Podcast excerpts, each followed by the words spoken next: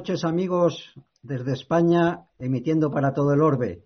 Estamos en el primer programa del año de Economía Abierta, que ya sabéis que hacemos uno al mes, donde tenemos siempre a nuestros analistas, que son todos especialistas en temas económicos, y siempre contamos con algún invitado excepcional.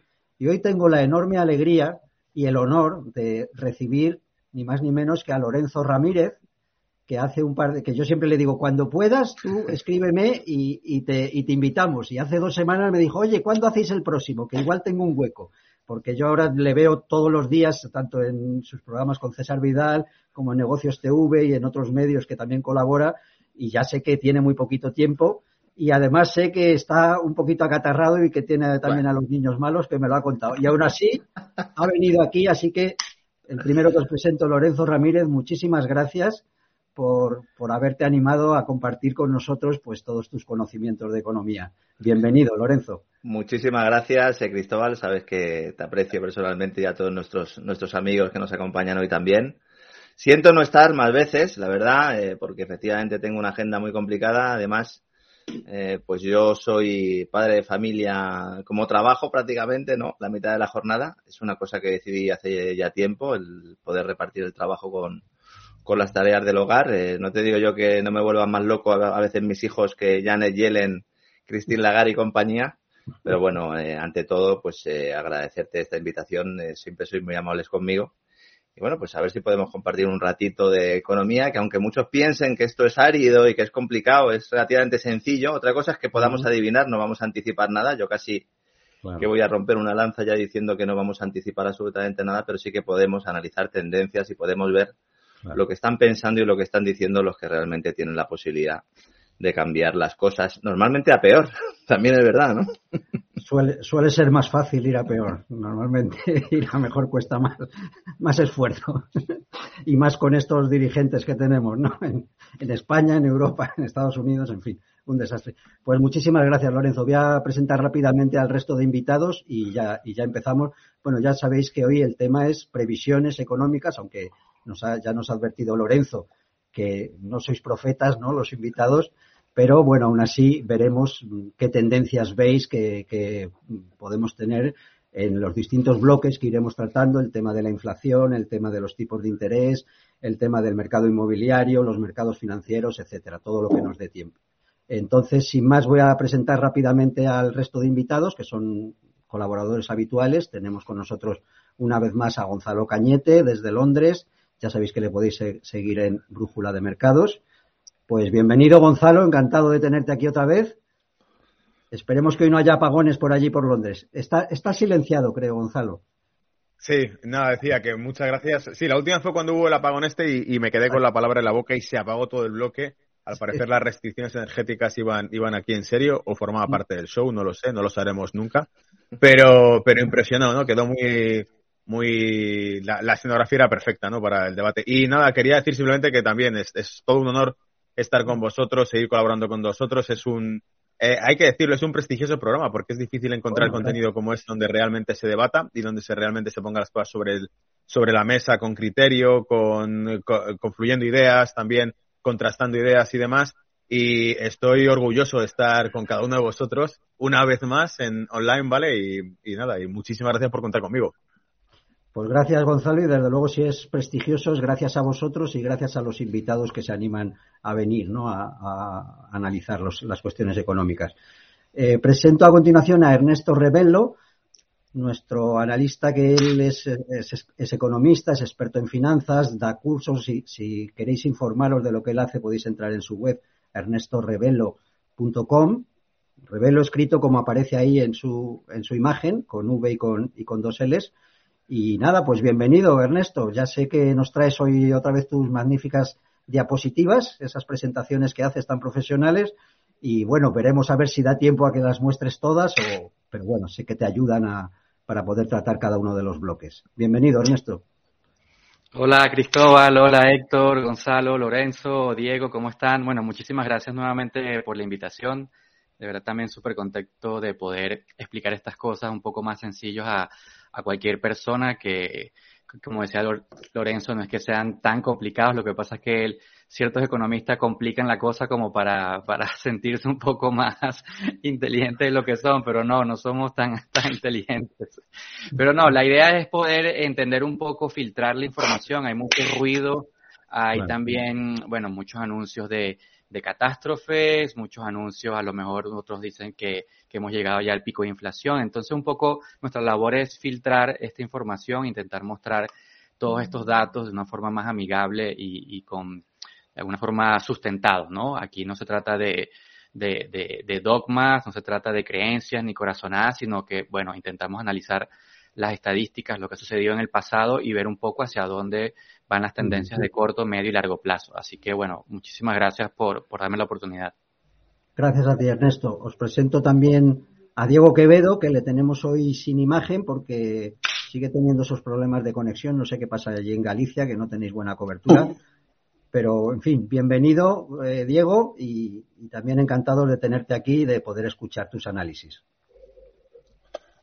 Gracias, Cristóbal, por la invitación a, a, estos debates que, como siempre, generan mucho valor añadido. Y hoy creo que vamos a tener un, debate eh, muy interesante, in, in, bastante intenso. Y yo creo que vamos a salir de muchas dudas. Eh, creo que hoy eh, compartir un debate con Lorenzo, con Gonzalo, con Héctor y con Ernesto y contigo, Cristóbal, es un privilegio. Yo creo que hoy la gente va, el si el primer debate que tuvimos con, con Lorenzo fue espectacular, yo creo que hoy vamos a tener otro debate que no va a defraudar. Pues ojalá, vamos a ver cómo nos sale. Y ya por último, pues os presento a nuestro colaborador habitual y, y miembro también del canal Debates Abiertos TV, Héctor Martín, que está allí en, en Abu Dhabi pasando, pasando frío. ¿Qué tal, Héctor? Uy, un frío, un frío horroroso. Dicen que esta noche podemos llegar a, a 15 grados. Eh, ya han mandado unos mensajes de que mañana la gente no vaya a trabajar y esto es horrible. a ellos eh, obligan a poneros la corbata, ¿no? Es obligatorio, ¿no? Tú te la quitas para el programa, ¿no? Sí, sí, me la quito. Salgo, aquí salgo, salgo desnudo. Bueno, muchas gracias a todos los compañeros por aceptar nuestra, nuestra, nuestra invitación una vez más. Muchas gracias a toda la audiencia. Esperemos no defraudarles. Y como decía Ernesto, estamos aquí para, y como decía Lorenzo también, para explicar las cosas que creemos que pueden pasar aportando criterio y de manera sencilla. Aquí siempre de una manera u otra nos subyace la escuela austríaca que creo que es la única que te puede servir para entender algo. Luego hay otras escuelas que como ejercicio intelectual y para aprender matemáticas están bien y luego hay alguna que otra escuela que directamente eh, es mejor tirarla a la basura. no voy a decir, no voy a decir cuál porque como todo el mundo sabe de lo que estoy hablando, pues Claro. Entonces, venga, vamos a darle. Venga, vamos adelante que tenemos muchos bloques. No lo hemos dividido en, en, en secciones, entonces, si os parece, vamos a em empezar con el tema de la inflación que ya hemos explicado aquí, en, bueno, habéis explicado vosotros en varios programas, que es un fenómeno fundamentalmente monetario, no es, no es provocada por la guerra, aunque puede, desde luego la guerra algo influye, pero es un fenómeno fundamentalmente monetario. Y bueno, no sabemos si ya hemos llegado al pico de la inflación, si, como dicen nuestros propagandistas del gobierno, ya está bajando la inflación, que simplemente se refieren a que sube menos cada mes los precios, y ellos lo dicen que eso es que bajan, pero no, los precios no bajan como sabe cualquiera que haga la compra, ¿no? Simplemente o que eche gasolina.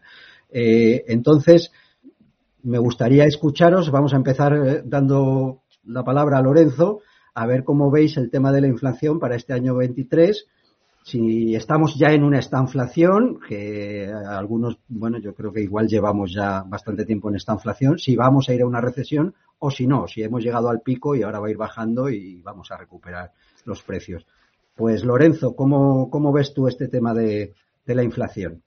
A ver, eh, no es que estemos en esta inflación, es que llevamos eh, prácticamente desde el verano en recesión. Eh, si cogemos los datos del Producto Interior Bruto, pues efectivamente no, no hay una recesión. Recordemos, para todo el oficialismo, la recesión es cuando tú tienes dos trimestres consecutivos eh, crecimiento negativo, dicen ellos, es decir, de reducción del Producto Interior Bruto. Esa es un poco la definición.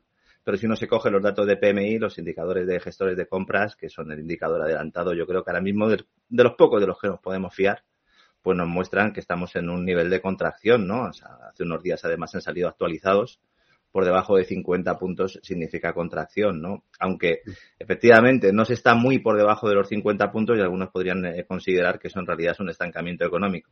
En todo caso, la inflación eh, es indudable, con lo cual tendríamos un eh, periodo en el que no se crece y además hay una inflación notable, ¿no? El debate sobre el pico de la inflación, un poco pues ha terminado de esclarecerse, por lo menos en la banca de inversión de Estados Unidos, después del último dato del IPC de, precisamente de Estados Unidos, donde a pesar de que la subyacente sigue estando en un niveles muy altos, la subyacente es la, la inflación descontando los alimentos y la energía, se considera que ese es el indicador que nos muestra hasta qué punto la inflación se ha enquistado dentro de la economía, pues aunque esa inflación subyacente es alta, pero como al final pues el crecimiento de los precios poco a poco va siendo cada vez inferior, pues entonces se desprende que la inflación ha tocado techo y de ello se desprende que la Reserva Federal empezará a pivotar y de ello se desprende que al final habrá en algún momento eh, pues una bajada de tipo de interés que el mercado está anticipando ya para la segunda mitad de, este año.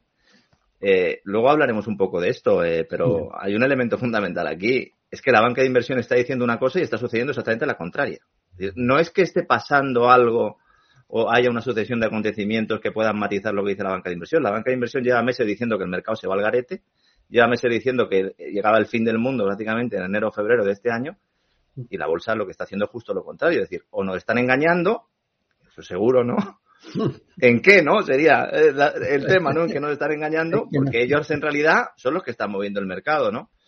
Con el tema de la inflación, luego hablaremos si queréis un poco más de esto de la banca de inversión, pero por ceñirme al tema y ya darle paso a mis compañeros, aquí el mayor problema es que, aunque la inflación efectivamente es un problema monetario, una vez que se enquista dentro de la economía es muy difícil sacarla. Y aunque haga destrucción de demanda, que es lo que quieren hacer los bancos centrales con esas políticas un poco más restrictivas, si queremos llamarlo así, de tipo de interés, es decir, esa subida de tipo de interés, esa reducción de balance tímida en, en Estados Unidos, en Europa no existe, aunque hay algunos que sigan hablando de ello, pues hay un componente que es el componente estructural y ese componente estructural ha venido para quedarse. ¿Tendremos una inflación del 4, del 5, del 6 durante mucho tiempo? Seguramente. ¿Los bancos centrales determinarán que esa es una inflación adecuada para seguir funcionando en la economía y elevarán sus objetivos de inflación? Probablemente, pero cuidado porque en términos estadísticos hay un elemento que puede dar un susto importante, sobre todo en marzo, abril y mayo, y es que la apertura de la economía china va a disparar los precios de las materias primas. De hecho, ya lo estamos viendo. hay materias primas como el cobre, los propios hidrocarburos, que van a empezar creciendo porque al fin y al cabo China es el mayor comprador. Y aunque es verdad que hay un entorno recesivo en el resto del mundo que hará que nosotros demandemos un poquito más, un poquito menos, perdón, eh, que antes, los chinos van a tirar mucho y eso es un elemento inflacionario importante. Con lo cual, eso de que la inflación ha tocado techo, yo realmente tengo serias dudas. Pues muchas gracias, Lorenzo. Muy interesante que dices que llevamos, que estamos realmente en recesión. Eh, vamos a ver qué dicen el resto de invitados, a ver si están de acuerdo con, esa apreciación tuya de que estamos ya en recesión. Y bueno, vamos a hacer el orden por el cual os he presentado. Así que, eh, Gonzalo, si te parece, pues tu primer análisis sobre el tema de, de, la inflación. ¿Estás de acuerdo? Estamos en recesión. En esta inflación creo que no hay duda, pero, pero en recesión pues ya hay gente más en desacuerdo, ¿no? Que porque según ellos no se cumplen estos estos requisitos, ¿no? Para considerarlo recesión. Adelante, Gonzalo. Eh, técnicamente hablando, como decía, como decía Lorenzo, técnicamente hablando hace falta tres periodos consecutivos negativos, eh, que por cierto está por ver que Europa eh, no empiece como tercer periodo descendente en, el Producto Interior Bruto, en el análisis del Producto Interior Bruto de Europa, que sale a finales de este mes, la, la siguiente semana, la próxima semana.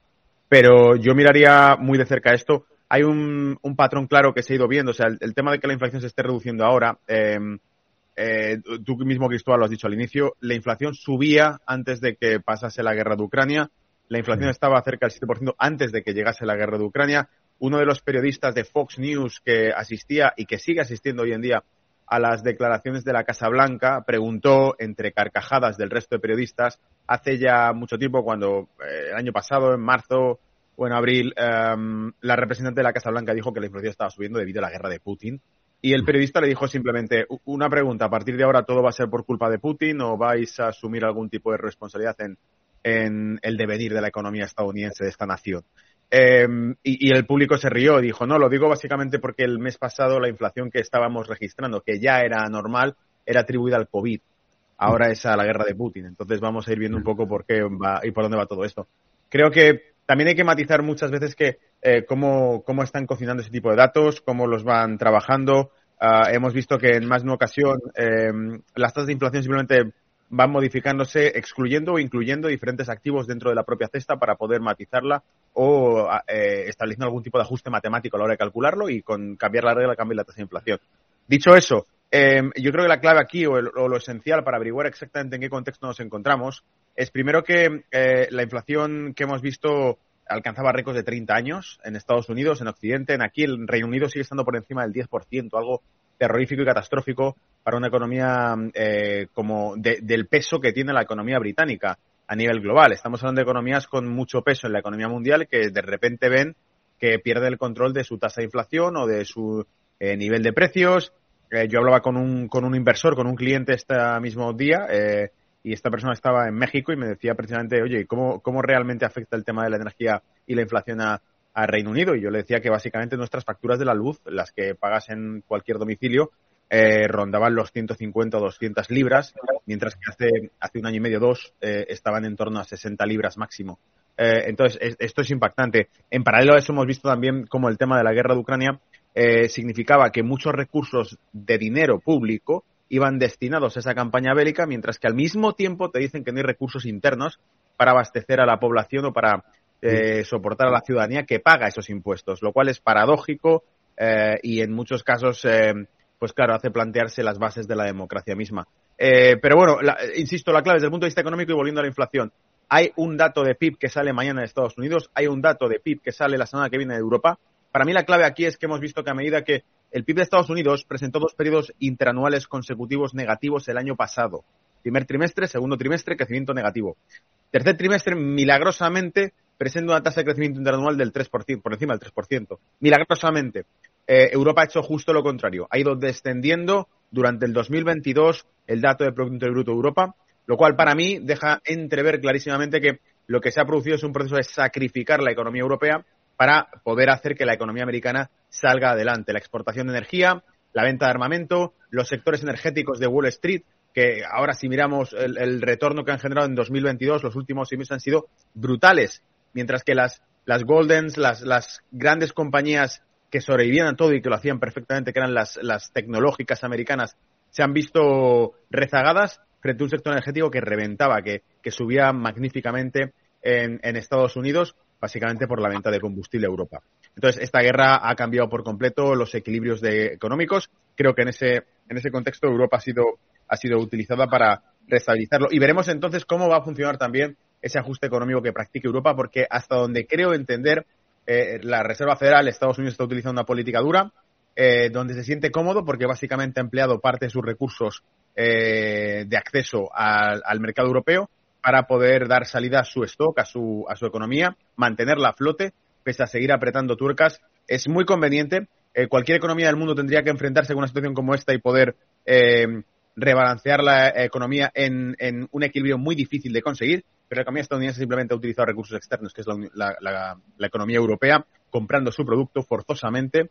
Eh, y lo repito una vez más, lo hemos dicho en este programa más una vez, se volaron literalmente las tuberías de combustible de Alemania. Con eso ya nos deja bien claro cuál era el camino para vender combustible a Europa y, y, ha funcionado. La economía americana, tercer trimestre ha salido magnífico. Probablemente el, el, cuarto trimestre, el último trimestre de 2022 que se presenta mañana ese dato, sea también muy bueno. Y por supuesto eso animará bastante. Cosa que, por cierto, aquellos que nos sigan y que les guste la bolsa, deja entrever también eh, paradojas. Paradojas como que un dato muy positivo que veamos en la economía americana precisamente asusta al inversor medio, porque piense que si los datos son tan buenos con una tasa de inflación como la que ha establecido eh, la Reserva Federal, hablando claramente que la tasa de interés referencial debería estar por encima del 5% a largo plazo, significa que no van a parar. Que estos, los mismos que nos decían que la inflación era transitoria, ahora que están viendo que la inflación se va rebajando, siguen apretando las tuercas y no se van a echar para atrás. Ahora parece que quieren ser más papistas que el Papa y quieren ir más allá y quieren seguir apretando las tuercas a la, a la propia economía. ¿Y por qué no lo van a hacer? Encima ven que Wall Street y el Standard Poor's responden positivamente. No hemos salido de zonas de riesgo en, los mercados. Esa caída de la que hablaban, Europa la tiene, eh, sí, se ha alejado bastante, sobre todo el mercado alemán, por ejemplo, de, niveles de riesgo, técnicamente hablando, pero Wall Street no, y el que manda es Wall Street. Y mientras Estados Unidos y la bolsa de Nueva York no se estén alejando uh, de esos 4.000 puntos holgadamente, mientras sigamos viendo que, que seguimos en, en, torno a los 4.000 puntos, aquí no hay eh, ningún cambio en el mercado. El mercado sigue siendo eh, un mercado muy potencialmente bajista, porque los problemas estructurales económicos de fondo ahí están. No quiero extenderme más, lo siento, hablo demasiado, pero es que todo esto da para empalmar con una cosa y otra y otra, ¿vale? Gracias, Gonzalo. Pues vamos haciendo primero esta intervención y luego ya sí os podéis eh, interrumpir o decir, no quiero comentar algo que ha dicho este otro, tal, sin ningún problema. Así que vamos a hacer primero una intervención de los cinco y luego ya, si queréis añadir o responder a algo de lo que, de lo que ha dicho otro de los analistas, pues encantado. Ernesto, eh, a ver esas diapositivas que nos has traído. Eh, Héctor creo que te ha pedido si las puedes tú mostrar, eso es. Sí, gracias, gracias. Bueno, como siempre, ustedes saben que yo, yo necesito tener esta, este estímulo visual para poder explicar estas cosas, de lo contrario tampoco lo tengo todo en la memoria, ¿no? Eh, pero bueno, interesante aquí el tema de primero entrar un poco en las perspectivas económicas y de inflación. Y, bueno, yo te considero que estamos entrando, o ya, ya venimos el año pasado en un, proceso de, esta inflación, que, técnicamente, ¿qué es esta inflación? Es cuando el crecimiento del PIB eh, mundial es, es menor a la inflación y ese PIB puede ser menor, nulo o negativo y que la inflación tenga una tasa de crecimiento mucho mayor. Entonces ya lo estamos, ya lo vimos el año pasado. Y estas son unas estimaciones que por cierto no son las, las más actualizadas, pero vemos como el FMI y el Banco Mundial han venido ajustando las estimaciones de crecimiento económico a la baja. Esto fue en julio, ambas, ambas, ambos, eh, ambas tablas aquí son de julio, pero vemos como la zona euro va a recortar su crecimiento a la mitad. Y si ya en julio hablamos que, que, que la zona euro iba a crecer en 1,2, yo creo que ahora ya está alrededor del 1 eh, España también aproximadamente un 1% de, de, crecimiento. Y como vemos en todas las regiones, tanto a nivel global, economías avanzadas y, emergentes, se han venido eh, reduciendo esas estimaciones de, crecimiento, ¿no? Y por el otro lado, la inflación o los, sí, el costo de la vida sigue creciendo, ¿no? Y, y, aquí este gráfico está interesante, el más actualizado que tengo, porque ¿qué es lo que sube? Todo, todo lo que es necesario para, para la vida de las familias y qué es lo que baja supuestamente o podemos encontrar caídas de precio en algunos, en algunos rubros. Es todo lo innecesario, ¿no? Entonces, la comida sube, los servicios de salud, educación, vivienda y tienen una, una pendiente bastante elevada, ¿no? Mientras tanto, bueno, hay caídas en ciertos rubros, pero en las cosas que la, la, la gente no, no, no es necesario para vivir, como servicios y bienes de tecnología, ropa, vehículos, etcétera. Por cierto, el, el, el rubro que más ha crecido de precio a nivel internacional, yo creo que son los huevos. Creo que en Estados Unidos la subida del precio de los huevos ya va por el 80%. En Ucrania, en Ucrania sí que ha subido, que han triplicado el precio para llevarse los sobornos el ministro de Defensa de turno. Ahí sí que han subido los sobornos en huevos. bueno, bueno, está, Será por huevos, hombre. en esta, en, en este febrero, como por ahí hay un meme que dice, si quieres si, quieres regalarle algo costoso a tu, a tu pareja, regálale un cartón de huevos, ¿vale? Entonces, Sí, porque veo que lo que más ha caído son los televisores, debe ser que ya nadie ve la tele, ¿no? Sí, sí, puede ser, puede ser. Y, y cuando hablamos del pico de la inflación, yo tampoco creo que estemos, hemos alcanzado a lo mejor un primer pico. Del lado izquierdo vemos un poco la, la, la, caída de la inflación en Estados Unidos y pues diferentes rubros o, tipos de, de servicio. Eh, que en el caso que en el caso de Europa es diferente, donde la, composición más importante es, es la, parte de, energía, en Estados Unidos no tanto, ¿vale? Pero, pero yo sí veo que, y concuerdo con visiones de varios analistas que dicen que estamos en una, que vamos a ir a tres olas, tres olas diferentes, esta es como la ola del COVID, ¿no? ¿Por qué? Porque nos parecemos mucho a la década del 60, 70 eh, en en todo lo que tiene que ver con los aspectos geopolíticos, presiones sociales, tensiones políticas internas de los países, situación macroeconómica, tenemos muchas similitudes con esa época, entonces yo creo que hay que ver un poco al pasado. Y, vemos un poco esa curva allí de esas tres olas, que, que, es la curva blanca, y yo creo que hemos alcanzado el primer pico en la primera, pero luego va a venir cuando con la reapertura de China, como lo comentaba Lorenzo, puede venir una tercera ola de inflación, eh, perdón, una segunda, y luego quizás más adelante una tercera. Y fíjense que esto duró, bueno, un poco más de una década en este proceso inflacionario, ¿vale?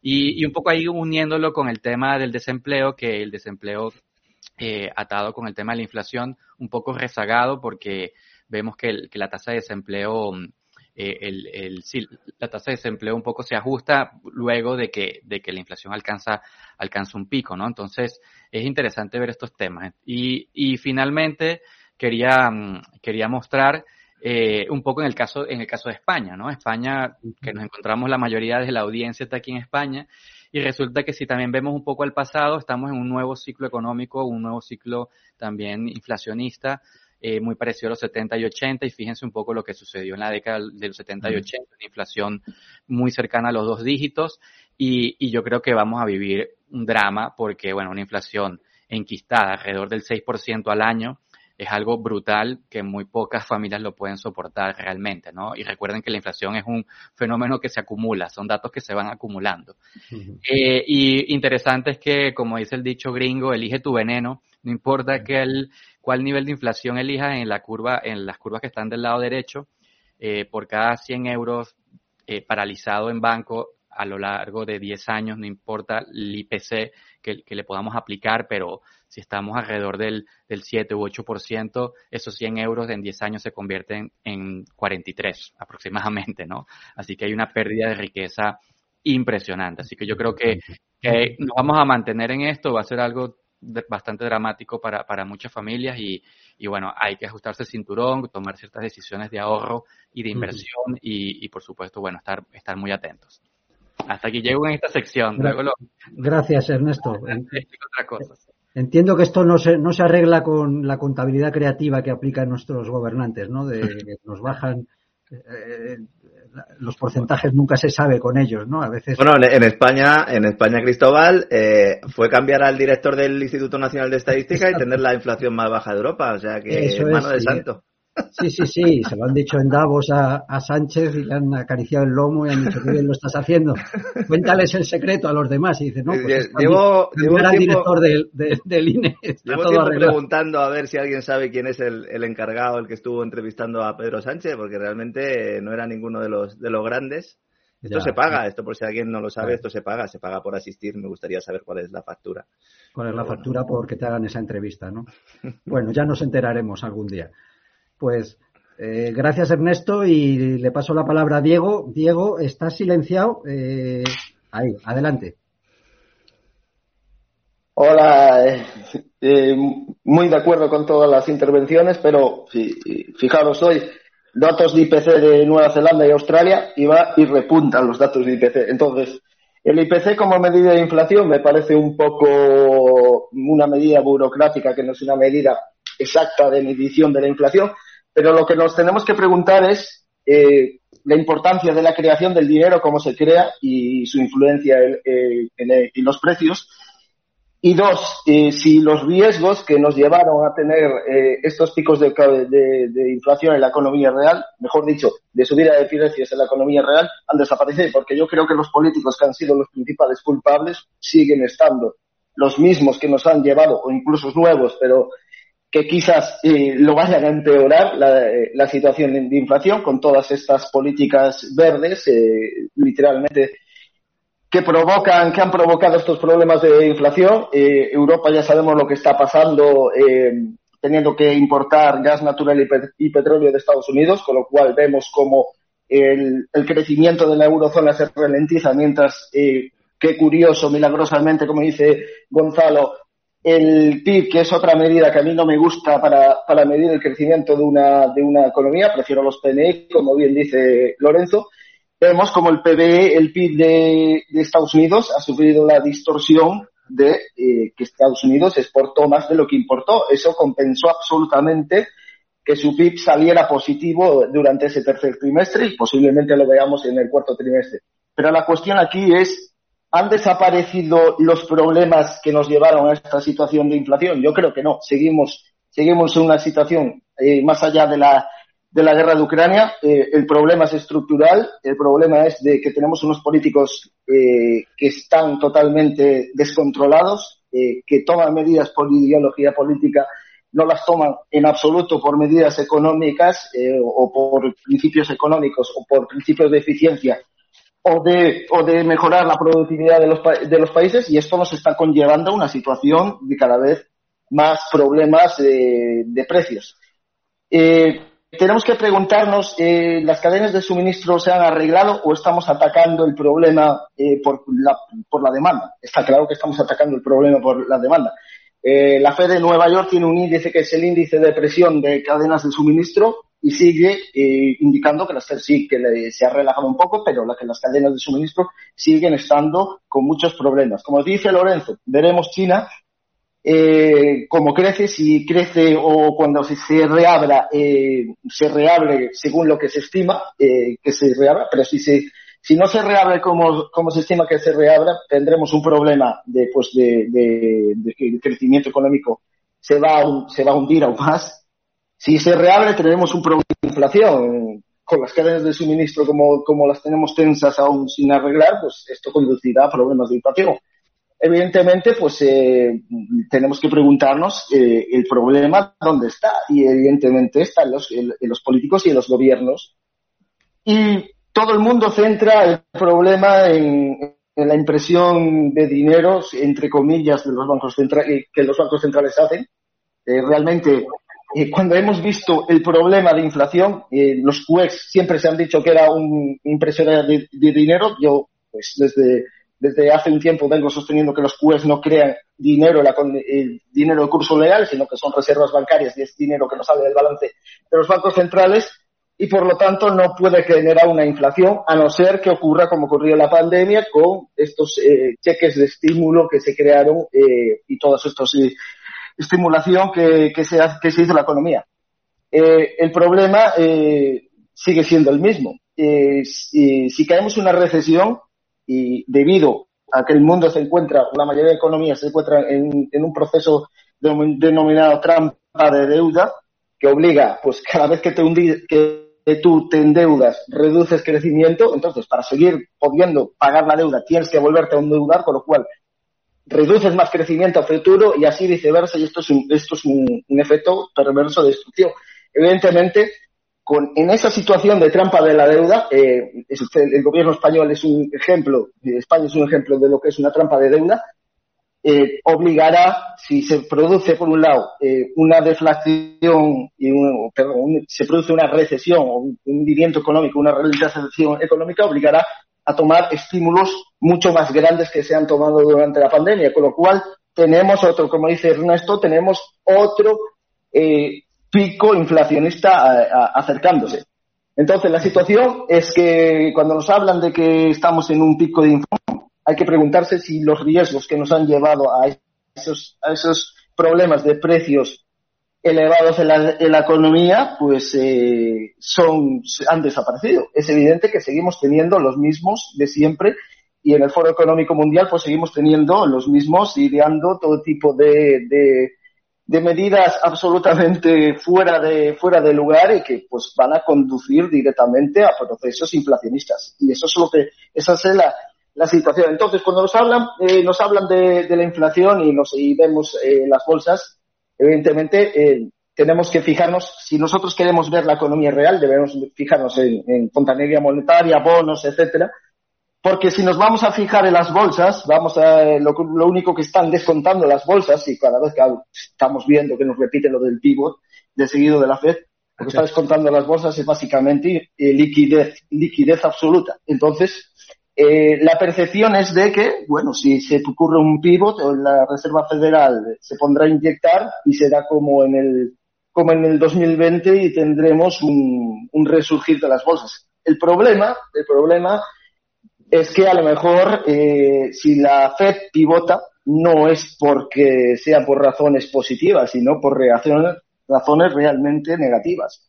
Y, ese es el dilema en el que estamos ahora mismo. Entonces, eh, yo ver el, IPC como medida de inflación cuando esos, cuando estas medidas están distorsionadas absolutamente y son, y son medidas burocráticas y sufren ajustes idónicos, es decir, el gobierno o los estadistas ponen lo que les sale de las narices ahí para justificar, pues, ya sean cierto tipo de políticas, ya sea cierto tipo de escenario económico, pues evidentemente, pues a mí no me gusta. Y bueno, ya hablaremos, como hizo Ernesto, si tal, y si queréis, ya hablaremos más, anarte, más, más adelante en el debate sobre el, sobre el, sobre el, empleo en Estados Unidos, porque a lo mejor aquí hay que ver más cosas de lo que miramos en las nóminas no agrícolas. Muy bien, Diego. Sí, luego entramos también en el tema del empleo, que es importante. Y nos falta ese primer análisis de Héctor. Así que, Héctor, te escuchamos y después, pues cualquiera de vosotros que quiera responder o añadir algo, pues que pida la palabra y adelante. Héctor, te escuchamos. Eh, gracias, Cristóbal. Eh, yo creo que si hacemos un, un compendio de lo que han dicho ya los compañeros, lo podríamos resumir con una sola palabra. Incertidumbre. Puede pasar esto, pero puede pasar lo otro. Yo creo que es la palabra que mejor define la, situación actual. Nadie está seguro de lo que va a pasar. ¿Por qué nadie está seguro de lo que va a pasar? Porque la economía lleva tantísimos años ya intervenida a un nivel tan brutal.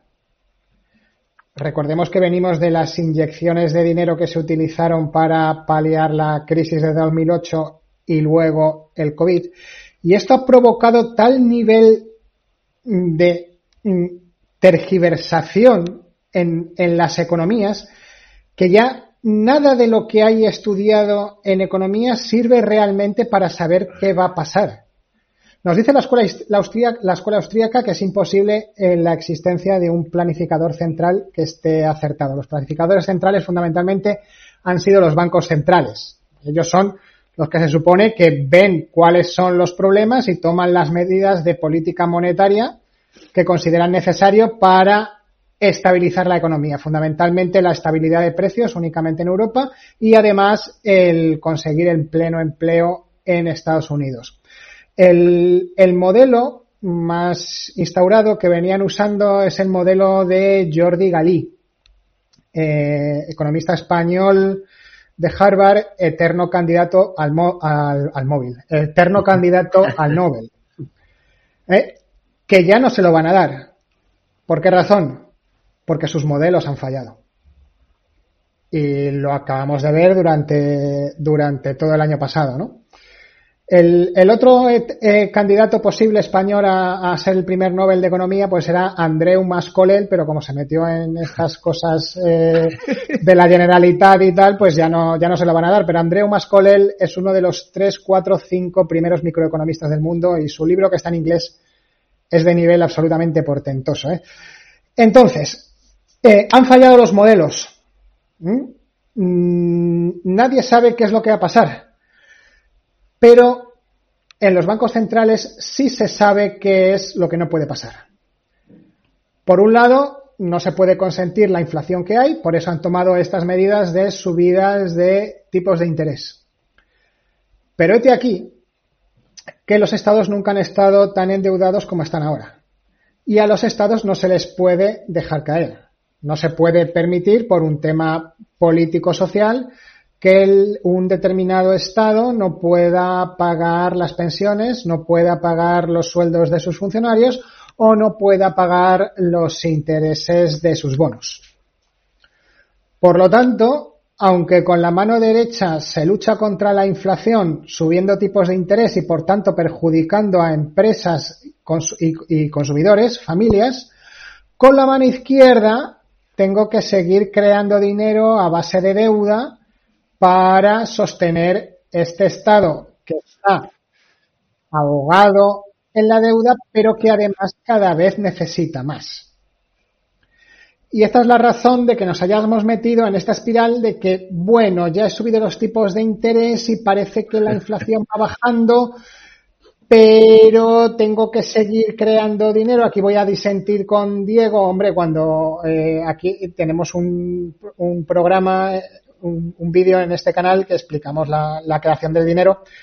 La fuente de creación primaria del dinero son los bancos centrales y evidentemente cuando el Banco Central compra algo, pues ese dinero que ha puesto en circulación acaba yendo tarde o temprano a, la economía real de una manera, de una manera u otra porque si no, no, crecería la, la, cantidad de dinero como crece, como crece la economía. Entonces, ¿qué tenemos? Nos han bombardeado toda esta semana pasada con que en Estados Unidos se ha llegado al techo de la deuda. Ya estamos como siempre. Ay, que esto va a ser terrible, que no sé qué. Bueno, eh, eso pasa eh, cada cierto tiempo y siempre se saca unas de la manga para eh, que el gobierno americano pueda seguir incrementándose deuda y ya está. Y es lo que va a pasar una vez más.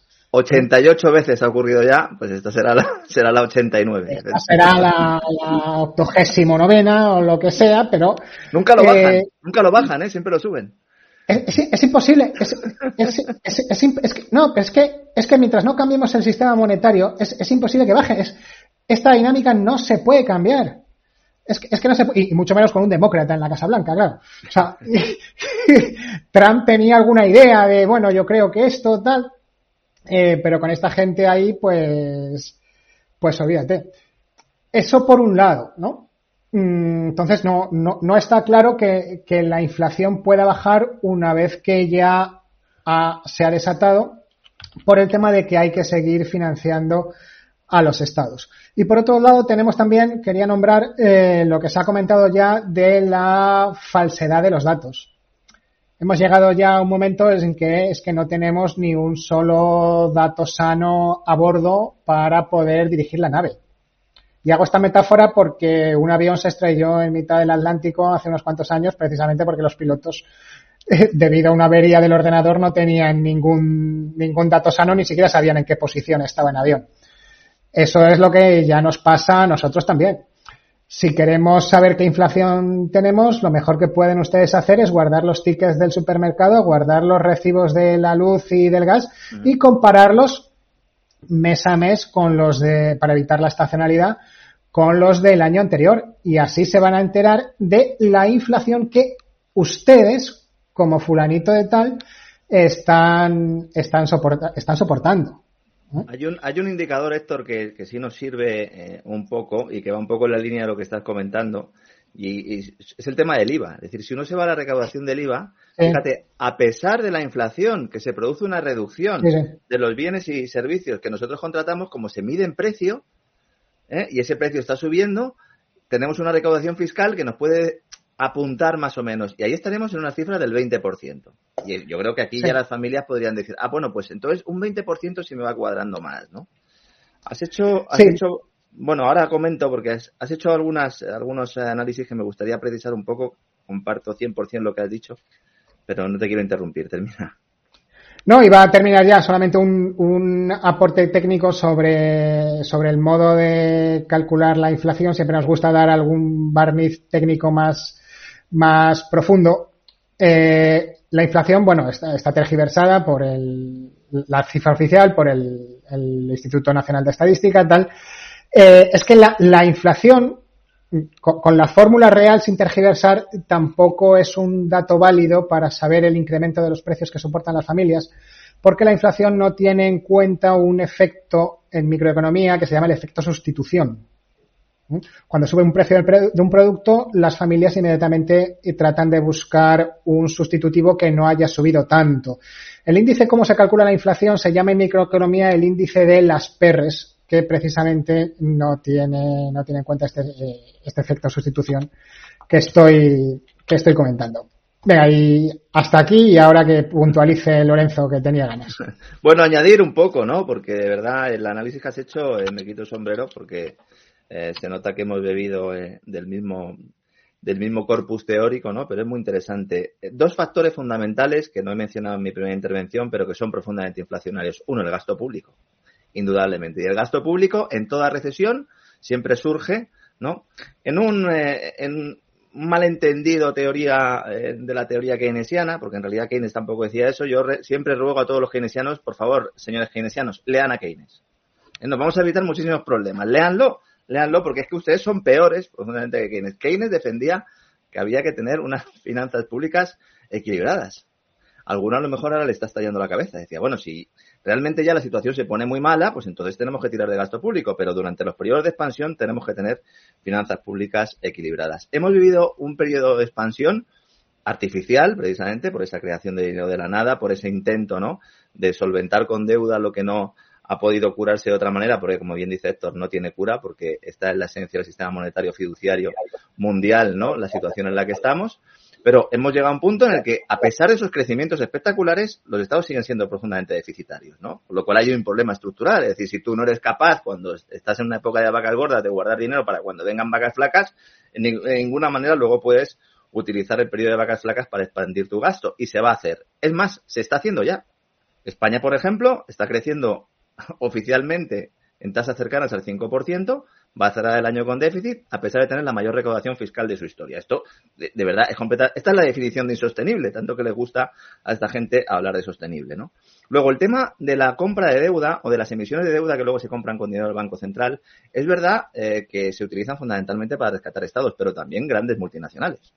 Aquí tenemos a los que yo denomino empresarios porque ni quieren competencia, ni quieren libertad de mercado, lo único que quieren es tener acceso a los privilegios estatales para poder seguir manteniendo su cortijillo. El problema es que, claro, estas empresas pertenecen a sectores denominados estratégicos. Uno de ellos, por ejemplo, las energéticas, empresas de telecomunicaciones, ahora muy ligadas a los departamentos de defensa, empresas, las propias empresas bancarias. Entonces tenemos un mercado completamente distorsionado, eh, pues que hace que también haya una competencia desleal. Mientras las pymes se están destruyendo, la pandemia sirvió para destruir todo el tejido industrial de pequeñas y medianas empresas, pues a las grandes se les mantiene con esos privilegios. fijaos, hay un elemento muy de la izquierda, que es lo de la subida del salario mínimo, muy socialista, muy intervencionista, que la izquierda muchas veces no se da cuenta de una cosa, y es que cuando tú subes el salario mínimo estás beneficiando a las multinacionales, porque las multinacionales son las que pueden subir el salario. Las pymes son las que no pueden subir el salario. Entonces, cada vez que hay un incremento del salario mínimo, hay multinacionales frotándose las manos. Yo he hablado con directivos de Telefónica que están encantados con Yolanda Díaz. Dicen, no, no, nosotros podemos subir los sueldos un 6, un 7. Bueno, de hecho, los han subido casi lo mismo que a los funcionarios públicos, ¿no? Y así van eliminando parte de su recorrido. El objetivo fundamental de toda esta agenda política y económica es que las empresas no eh, ganen dinero eh, vendiendo productos, sino cobrando a los estados o eh, secuestrando la parte del contribuyente que abona el estado para que posteriormente pues eh, pasar o hacerse pasar por ese capitalista inclusivo que puede dar una serie de servicios aunque luego esté renunciando a parte de sus beneficios porque en realidad está operando con privilegio estatal. Hay empresas que no podrían estar sobreviviendo ahora grandes multinacionales si el Banco Central de turno no les comprara su deuda. Hay una especialmente que se llama Iberdrola, que va como un tiro, que está ahí poniendo la mano ahí para que Biden le dé algo de su plan de infraestructuras, que fue invitado incluso el presidente de Iberdrola, Sánchez Galán, allá al jardincito de la Casa Blanca, vio a Biden muy lejos. Eh, él parece ser que vio a Biden, Biden no le vio porque ni siquiera vio al que tiene al lado, entonces es difícil que pudiera dar al señor Sánchez Galán, pero son empresas que lo que, lo que hacen es beneficiarse del presupuesto público. Y ojo, toda emisión de deuda son impuestos futuros, ¿eh? con lo cual al señor de Iberdrola, por mencionarle a él, eh, pues le vamos a estar pagando durante mucho tiempo. Otro factor importante, la transición energética, la mal llamada transición energética, también es profundamente inflacionista. Y evidentemente, si a ti te viene el gas por un tubo de Argelia o te venía, como en el caso de Alemania y de Rusia, un gas por un tubo y tienes que pagar un 40% más por comprar gas natural licuado, tienes un problema. Pero es que si además dices, no, no, yo el gas natural licuado no lo quiero, no quiero el carbón tampoco, voy a poner molinillos, voy a poner paneles solares, voy a crear hidroductos, bueno, todo esto es profundamente inflacionario. Que no digo yo que a lo mejor dentro de 20, 30, 40 años las economías de escala permitan que esto sea eficiente y rentable, pero de momento no lo es, porque si lo fuera, no estarían estos señores, los empresarios a los que me refería antes, solicitando continuamente dinero. El propio Sánchez Galán en el foro de Davos dijo, ¿queréis eh, que solucionen los problemas? No hay, no hay eh, ningún problema, valga la redundancia. Yo lo soluciono. Necesito 300.000 eh, millones de euros para el, el, hidrógeno. dice, bueno, pues estupendo. ¿Quién los pone? Pues los pondremos nosotros. El tema de que eh, los precios dejen de funcionar como señales también es determinante, porque claro, nosotros podemos estar aquí hablando mucho rato sobre unas cifras que pueden ser falsas, ¿no? Pero es que el que va al supermercado, el que eh, va a echar gasolina, el que eh, invierte y compra algún fondito de inversión o compra unas letras del tesoro, lo hace en función de unos precios, que son unas señales, son los semáforos, ¿no? Entonces, si esos semáforos no funcionan, es imposible acertar. Entonces, nuestras decisiones de consumo, de ahorro y de inversión están viciadas, están distorsionadas por esa intervención eh, tan manifiesta que ha hecho que los precios dejen de ser señales, ¿no? Y se da la paradoja de que al final esos mismos precios son los que tienen que servir a la banca central, que son los planificadores centrales, los planificadores que tienen que determinar si pisan el acelerador o pisan el freno, eh, pues esos precios son los que, eh, en teoría, pues les sirven a ellos de guía, unos precios que, insisto, están completamente eh, denostados, ¿no? Importante también, fenómeno a nivel mundial. En Estados Unidos ya se está notando. La demanda interna está colapsando. Pero es que, eh, como no, no podía ser de otra manera. Es decir, tú subes tipo de interés durante un montón de tiempo, tienes un entorno inflacionista, bueno, la gente puede estar loca, puede, podía estar deseando gastar después de la pandemia esa demanda embalsada de la que nos hablamos, de la que eh, nos han hablado mucho, pero si uno mira los datos, Estados Unidos, la economía con demanda interna por antonomasia, ya está dando muestras de agotamiento y como bien ha dicho Gonzalo, si no fuera por las exportaciones energéticas, Estados Unidos eh, no estaría creciendo. Mañana veremos ese dato otra vez que seguramente eh, irá por esa línea. Y luego cuidado porque efectivamente mientras por un lado se intenta eh, vender el mensaje de que hay unas restricciones económicas o de que se están endureciendo las condiciones de financiación, por el otro lado hay una expansión del gasto público y de la deuda, como decía Héctor. Pero es que hay más, en Europa hay más, porque el Banco Central Europeo está diciendo, yo voy a seguir subiendo tipos. Yo voy a seguir machacando a las familias, voy a seguir machacando a las pymes. Pero no se preocupen que si algún Estado tiene problemas, y la prima de riesgo sube, yo tengo una cosita que se llama mecanismo antifragmentación. Y bueno, oiga, ¿y en qué consiste este mecanismo antifragmentación? Bueno, pues en hacer lo mismo que he hecho siempre, pero mientras le suelto los tipos de interés a las familias y a las empresas. Y entonces alguno dirá, dice, bueno, yo no estoy muy endeudado, yo tengo unos ahorritos, a mí me beneficia que suban los tipos de interés. Pues no, señor, porque usted va al banco y el tipo de interés le está remunerando al 1%, porque son un cártel, exactamente igual que la OPEP, son un cártel que se ponen de acuerdo para no remunerar esos depósitos. Entonces, están muertos, no puedes hacer nada. Y ese es otro de los problemas, estamos atados de pies y manos. Ni siquiera el ahorrador, que en este contexto tendría que beneficiarse, porque cuando suben tipo de interés se beneficia el ahorrador, igual que cuando bajan, es el perjudicado en este caso, ¿no? Pues aquí todos somos perjudicados. Esta debe ser la nueva normalidad, ¿no? Que nos venden los del gran reseteo. Pues muchas gracias, Lorenzo. Me han pedido palabra Héctor y también Diego.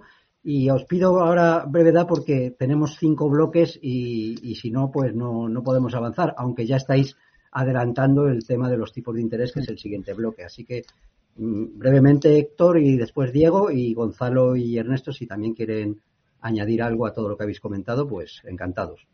Adelante. Sí, no, muy, gracias. Mm, muy brevemente, para solo redondear lo que ha dicho Lorenzo, voy a repetir una frase de nuestro otro colaborador de este canal y gran amigo, eh, Dalmacio Negro. Dalmacio Negro, eh, gran amigo de Antonio García Trevijano. Lo siento, pero siempre tengo que. Por mucho que se nos insulte, el que tiene razón la tiene. eh, Lorenzo, eh, Lorenzo, Dalmacio Negro dice que la economía o es política o, no es nada. ¿Mm?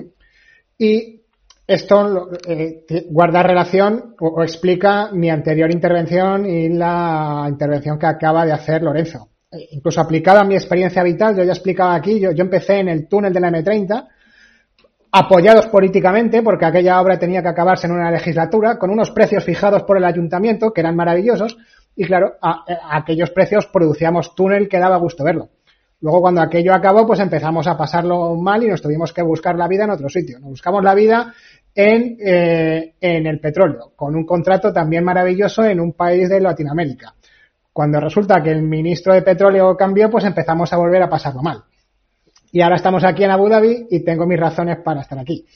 Pero que esto, mi experiencia vital, confirma completamente esta frase de Dalmacio Negro de que la economía o la analizamos desde teniendo en cuenta la política o no vamos a ningún sitio. No se entiende nada. Pues está claro. Mm, si has terminado, Héctor, le doy palabra a Diego y después Gonzalo y Ernesto y ya pasamos rápido al segundo bloque. Adelante, Diego. Sí, solo puntualizar rápido a Héctor. Es al revés de como dice, de como dice Héctor, cómo se crea el dinero. Son los bancos comerciales los que crean los dólares y después es los bancos centrales, son los bancos centrales los que garantizan el balance de los, de, los, pasivos, que son los depósitos que crean los bancos comerciales, los garantizan con reservas bancarias. Eso es lo que ocurre. Voy, a, mediar. Voy a mediar, voy a mediar, eh, voy a mediar. Sí, esta es la batalla. Esto es como, lo de, lo, como, lo de la reserva bancaria. Vamos a ver. Yo creo que los dos lleváis razón. Mira, lo, los bancos comerciales son los músicos de la orquesta y el banco central es el director, el que tiene la batuta. Pero en realidad son lo mismo. De hecho, un banco comercial no puede existir sin un banco central. Claro que no. Está explicado en un vídeo que hicimos hace dos años. os, voy a hacer un programa a Diego y a Héctor para que discutáis esto, porque yo creo que en cada programa sale el tema. Así que vamos a dejarlo ahí y en otro programa hablamos en concreto de cómo se crea el dinero. Lanzo una pregunta en la línea de lo que ha dicho Lorenzo, ¿vale? Lanzo una pregunta en la línea que ha dicho Lorenzo para tirarla ahí en mitad del terreno para que cada uno la coja por donde quiera, ¿vale? ¿Son los bancos centrales instituciones creadas para proteger la banca y el sector privado? Es decir, son los bancos centrales, Correcto. que aquí es como media entre lo que está diciendo Diego y lo que decía Héctor. Eh, los bancos centrales son aspiradoras de activos, que lo que están ahí es para evitar que el, que el, sector financiero colapse. Ahora bien, entonces, la función del Banco Central es velar por la estabilidad de precios, en el caso de la Reserva Federal incluso por garantizar el crecimiento económico, el pleno empleo, o son instituciones creadas para proteger un lobby, el sector financiero, que fabrica Correcto. dinero de la nada, porque al fin y al cabo es el crédito bancario lo que hace. Sabemos lo que hace la reserva, el, el balance de la Reserva Federal, cuánto dinero inyectado, pero no sabemos cuándo coge una entidad financiera. Esto pasa con los derivados, OTC, eh, y está emitiendo una cantidad de contratos con X valor sin saber si tiene colaterales para poder respaldar esos contratos. Oye, JP Morgan emite. O, o sabiendo que no los tiene, ¿no? O sabiendo que claro, no los tiene. Claro, o sea, de, de, de, si, se, si, si, en más de una ocasión esto, esto yo lo analicé en un trabajo que presenté, no me acuerdo, eh, creo que fue en la Universidad de Alcalá, pero en uno de los trabajos que presenté ponía cuánto oro está emitido en contratos UTC por banca de inversión, los grandes bancos de inversión, y cuánto oro existe físico en la Tierra superaba con creces la cantidad de oro negociado que el que existía en la Tierra. Era, era matemáticamente hablando, sabemos que no poseen lo que están vendiendo. No lo poseen, no lo tienen. Entonces, ahí, ahí el, el, la pregunta clave es, ¿el Banco Central Europeo es una institución que se ha creado para velar por la estabilidad de precios o es una institución que se ha creado para poder sostener al sector financiero e inyectarle dinero de la nada cuando ocurre? Y esto es lo que hace la Reserva Federal, al fin y al cabo. Eh, fabrica dinero de la nada para poder tapar los agujeros que el sector bancario privado ha hecho apalancándose, prestando lo que no tiene. Y eso lo desconocemos. ¿Acordáis cuando rescataron a Bankia? La pregunta del millón. A mí me entrevistaron en la televisión en aquel momento, no me acuerdo qué programa, en la radio, me preguntaron, ¿es suficiente la línea de crédito de 30.000 millones aprobada como rescate a Bankia? Y digo, lo es en la medida en la que el público inversor crea que lo es. Es decir, no tenemos ni idea de cuánto de profundo es el agujero de la madriguera de Bankia, porque evidentemente ellos no te lo van a decir ni, no van a enseñar sus cartas sobre la mesa. Es una partida de póker, no van a decir. No, pero es, que, pero, pero, es que, pero, es que, pero es que no lo saben tampoco, claro. Gonzalo. O sea, es imposible saber exactamente cuánto dinero vas a perder con un derivado. Es imposible, no lo sabe nadie hasta que no llega la fecha de liquidación. No, Vamos no, a ver, la venta de una opción call te puede llevar a, una, a una pérdida, a una pérdida ilimitada. Joder, es que no, no, no, hablo, de, hablo, hablo, del coeficiente de caja, hablo que directamente la banca presta dinero que no ah, posee. Bueno, Fin ah, bueno, eso sí. No, vamos a ver, con, pero contestando, contestando tu pregunta. Eh, de, de, jure, eh, de jure, los bancos centrales son unas instituciones creadas pa, como prestamista de última instancia para los bancos centrales. Eh, de parado, facto, pero... están para que eh, los bancos comerciales puedan eh, vulnerar el derecho de propiedad haciendo claro. negocio con un dinero que no es suyo. No ya está. Y así funciona y lleva varios siglos funcionando mmm, de esta manera. Ya está. Y, por cierto, y aprovecho ya por he interrumpido al final, quería hacer una pregunta pero he interrumpido, pero es que tengo otra pregunta también que quería lanzaros a todos, aprovechando que, que hay, cerebros bien pensantes en esta charla y que estéis todos reunidos hoy por fin juntos, eh, quería lanzaros otra pregunta sencillamente. ¿No suena que todo este tema de la inflación, acordaos que la única vez que hemos visto un impacto de inflación que golpeó a Occidente fue en los finales de los 70, ¿os acordáis? Principios de los 80, tasas de inflación que llevaba el 25% en España. ¿Qué ocurrió entonces? Igual fue un shock energético, fue una crisis energética, fue la OPEP, la que empezó a castigar a los países occidentales, claro, con Kissinger dándoles la mano, pero que empezó a castigar a los países occidentales, etcétera, etcétera, subida de precios. Ya sabemos que Hayek dijo que era por la política keynesiana, pero en el, el, el hecho es que el petróleo subió a, a, toda pastilla y produjo una hora inflacionista en toda Europa, era una crisis energética como la actual aquel momento se utilizó la crisis inflacionista para hacer una, un cambio estructural en la economía, un cambio histórico que fue el pasar la capacidad de emitir dinero a los bancos centrales. Es decir, se, se quitó la soberanía nacional a los países de las naciones europeas y se le concedió a un organismo internacional que nadie había elegido, que era el Banco Central y, Europeo. Y ahí, Luego en los 80... Un, un, apunte, un, un apunte histórico. En España, un apunte... Una, un, apunte, un apunte histórico, Gonzalo, muy breve. En España eso es así desde el decreto Echegaray, eh, compañero mío y premio Nobel, porque era ingeniero de caminos y premio Nobel de, de, literatura, que era ministro de Economía, que era ministro de Hacienda durante la Primera República. Sacó el decreto Echegaray que, eh, por el que el único habilitado para emitir eh, billetes era el Banco de España. El Banco de España, pero me refiero a los 80 desaparece el Banco de España. Ahora el que dirige eso es el Banco Central Europeo. Luego los, las naciones perdieron su soberanía en ese terreno debido a una crisis inflacionista. Y ahora la pregunta que quería lanzar era, esta crisis inflacionista actual que estamos viendo, también con un trasfondo energético, monetario, o con el pretexto energético, así quedará para la historia, la guerra de Putin, ¿será esta crisis inflacionista otro instrumento más para conducirnos a otra pérdida de soberanía? Y en este caso será la del dinero, la pérdida del, dinero. Es decir, la digitalización del dinero. El lanzamiento de las CBDCs, que efectivamente es, es, ahí por donde vas. Pero hay una diferencia. Y es que ahora, al mismo tiempo, se está configurando un sistema monetario alternativo también basado en materias primas, en el cual ya no solo hay una divisa de referencia, sino que va a haber más. Y eso yo creo que es lo que va a determinar realmente el cambio. Porque hasta hace poco, la única forma, la única forma de escaparse de las CBDCs, de las Central Bank Digital Currencies, por si alguien todavía no sabe lo que es divisas digitales de banca central, son exactamente igual que las que tenemos, pero en el futuro el objetivo es prohibir el efectivo. Eh, no le den más vueltas. O sea, básicamente es eso. Se prohíbe el efectivo, control social, ya saben todo lo que compramos, todo lo que vendemos, etcétera, etcétera. Hasta hace poco, digo que la única alternativa que se veía era pues el tema cripto, con Bitcoin en la cabeza. Decían, bueno, pues esto va a beneficiar a Bitcoin porque de alguna manera la gente no querrá pasar por el aro de la CBDC si será la cripto. Bueno, pues era una posibilidad. Luego los sospechosos habituales, los grandes hedge funds, los grandes bancos de inversión secuestran Bitcoin. Esto daría para eh, otro debate seguro. ¿eh? Pero mm, de alguna manera empieza a dejar de ser una alternativa. Se tiene mucha volatilidad. El Bitcoin como cripto eh, eh, para ser dinero tienes que servir como reserva de valor, el dinero tiene que cumplir una serie de, propiedades que entiendo que haya mucha gente que no lo sepa, porque claro, desde que han nacido no han cumplido nunca esas propiedades, pero el dinero tiene que, tiene que ser reserva de valor, entre otras cosas, ¿no? Entonces, en ese contexto, tenían el camino expedito para las CBDCs, pero anda tú que de repente llega el G7, OTAN, y dicen, vamos a expropiar los activos del Banco Central de Rusia. Dicen, ¿cómo? Los activos en el extranjero, que son aproximadamente unos 300.000 millones de dólares. Es oro, son dólares y son euros, fundamentalmente. ¿Y qué mensaje se le lanza al mundo? Señores, sus dólares, sus euros y su oro no está seguro si está, si lo tenemos nosotros. Es más, el mensaje que se lanza al mundo es, tengan algo en reserva que no sean dólares o en euros, porque entonces se lo podremos quitar. Y ese mensaje lo que ha provocado es un movimiento que debería de ser producido dentro de unos años y que naturalmente se caminaba ahí, que se acelere que es esa alianza dentro de los BRICS más los árabes que están que si entro, que si salgo, que si me quedo, que si me voy, pero que van a configurar un nuevo sistema monetario, que Zoltan Pozsar es el que más ha hablado de esto, el analista de Credit Suisse, eh, Diego, es un gran seguidor, además le agradezco porque yo creo que él fue el primero que me puso sobre la pista de este tipo, que ahora es, eh, bueno, es, famoso, iba a decir multimillonario, no creo, en Credit Suisse el único que es multimillonario es el que está en la ventanilla recibiendo el dinero del rescate de la Reserva Federal, Credit Suisse Banco ahora mismo propiedad también de los árabes, ¿no? ¿Quién nos lo iba a decir?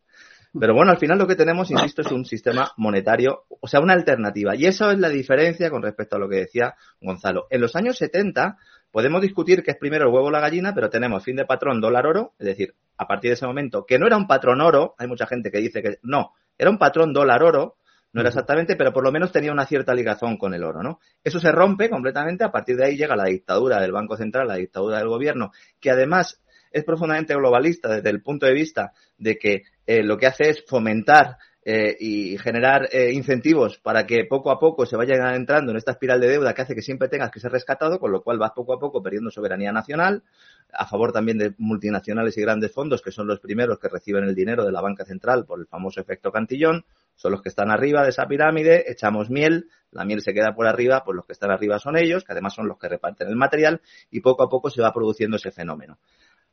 Pero ahora hay un orden multipolar. Y esa es la gran diferencia. ¿Eso implica que los ahorradores, que los inversores podamos estar tranquilos? No. ¿Eso implica que el modelo alternativo sea mejor? Tampoco. Implica que hay un modelo alternativo y por lo tanto no se puede imponer manu militari como se ha hecho hasta ahora. Pues muchas gracias, Lorenzo. Yo, si os parece, Ernesto, te voy a dar la palabra para, iniciar el, siguiente bloque, porque si no, veo que no se nos van a quedar varios temas sin tratar. El siguiente bloque ya habéis, ya habéis hablado de ello, pero es sobre esto, sobre la subida de los tipos de interés. Y aprovecho para pasaros una pregunta de un oyente que dice eh, que cómo veis el, Euribor y su posible evolución. Entonces, bueno, pues contadnos, ¿cómo lo veis el Euribor? ¿Cómo veis los tipos de interés? ¿Van a seguir subiendo? ¿Los van a sujetar? Eh, bueno, antes, de entrar en ese, antes de entrar en ese mundo, quisiera hacer una, una pequeña diferenciación con lo que decía Gonzalo de la década del 70, que en la década del 70 ciertamente el embargo provino de una decisión del productor. Ahora aquí el embargo proviene del propio consumidor y eso es algo inaudito, es como el mundo al revés. O sea, ¿quién, ¿quién en su sano juicio se va siendo consumidor e importador de algo va a decir, no, ahora ya yo no te lo voy a comprar sin tener otro proveedor? O sea, es el tiro en el pie, ¿no? Entonces, pero bueno, eh, Europa pareciera que está destinada a darse tiros en el pie todo el tiempo. está todo tan tergiversado que ya es que es imposible explicar nada, ni entender nada, ni nada. Entonces, eh, pero evidentemente la consecuencia es la misma, un shock de, energía, ¿vale? Un shock energético y por supuesto las consecuencias a partir de allí, pero hay que ver la, un poco la, la decisión que proviene del propio consumidor, que es algo que, que, nadie, se, nadie lo puede entender, ¿no? Solamente ellos en Bruselas.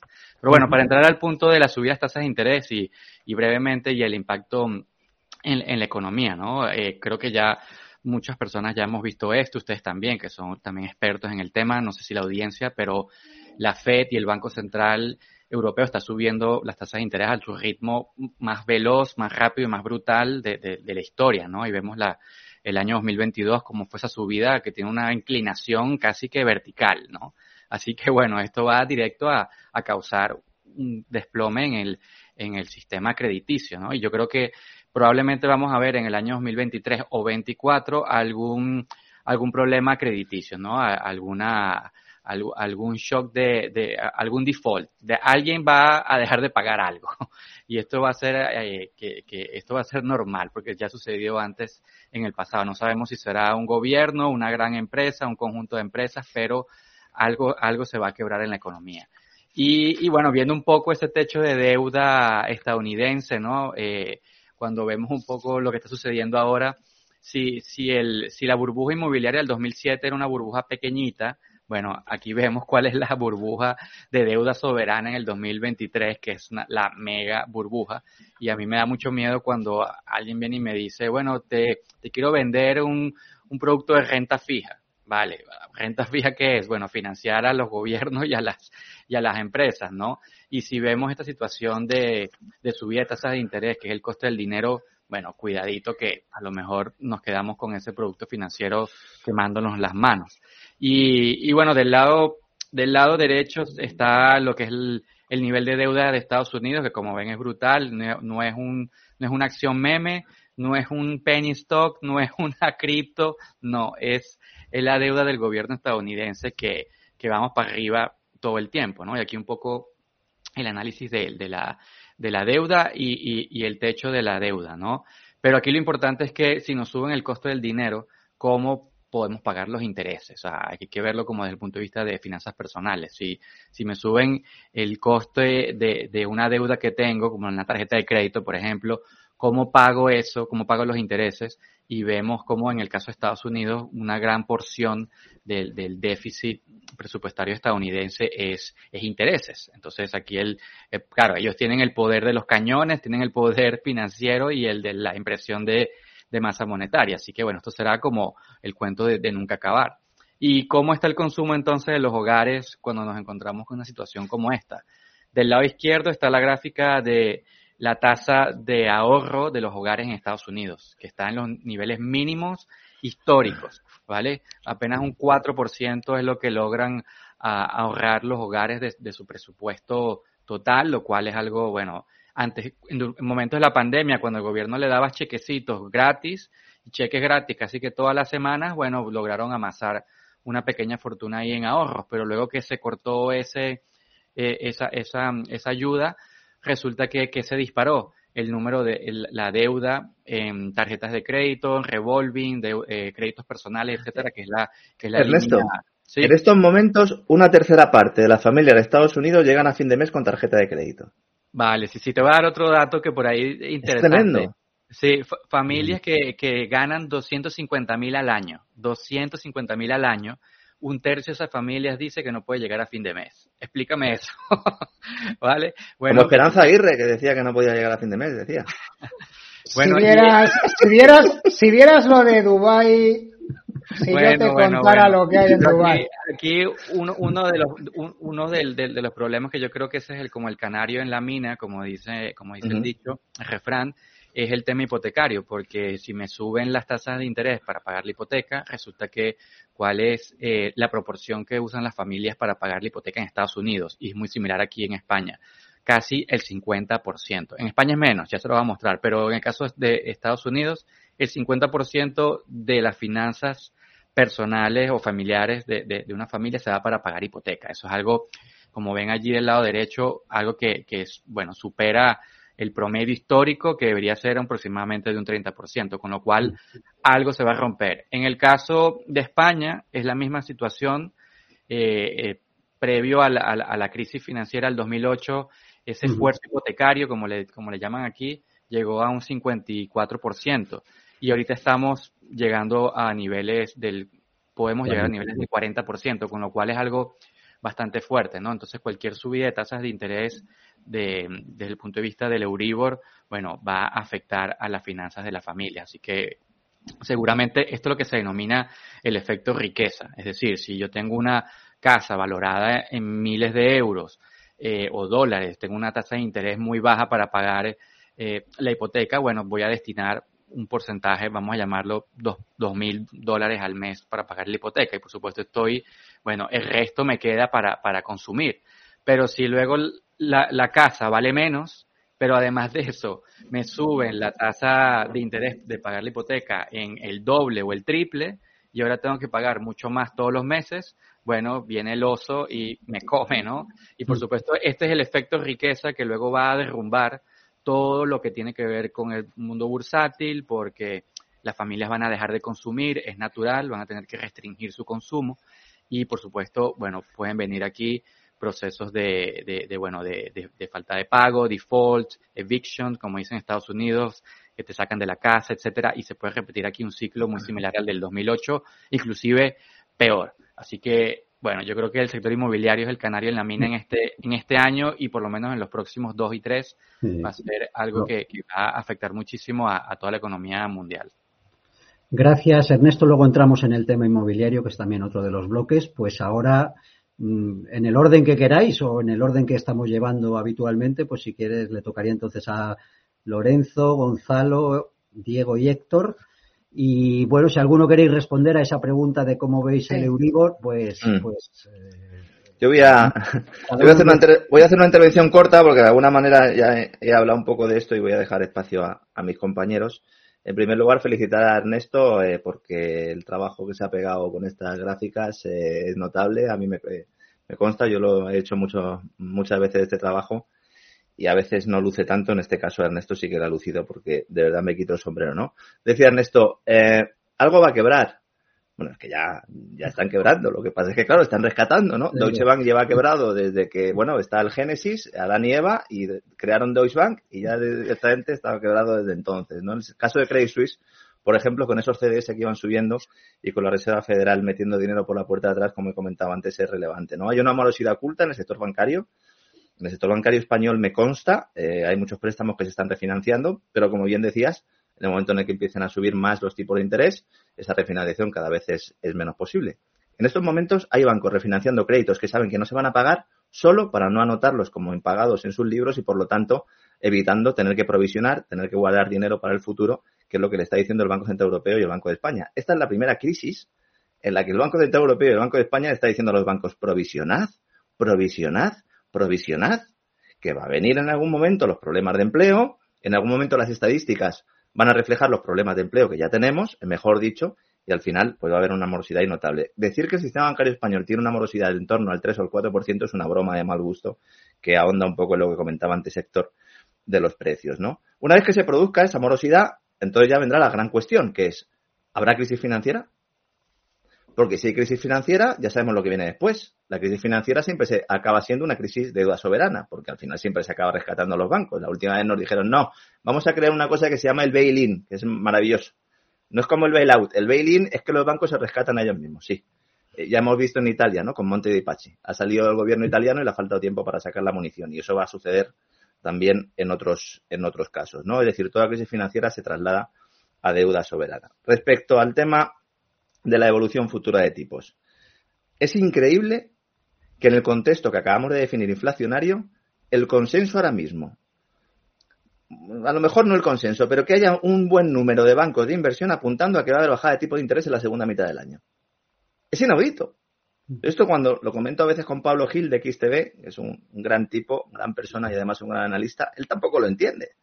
Y él se dedica a esto todos los días, ¿no? Gonzalo también seguramente dará fe que está siempre encima de los mercados, ¿no?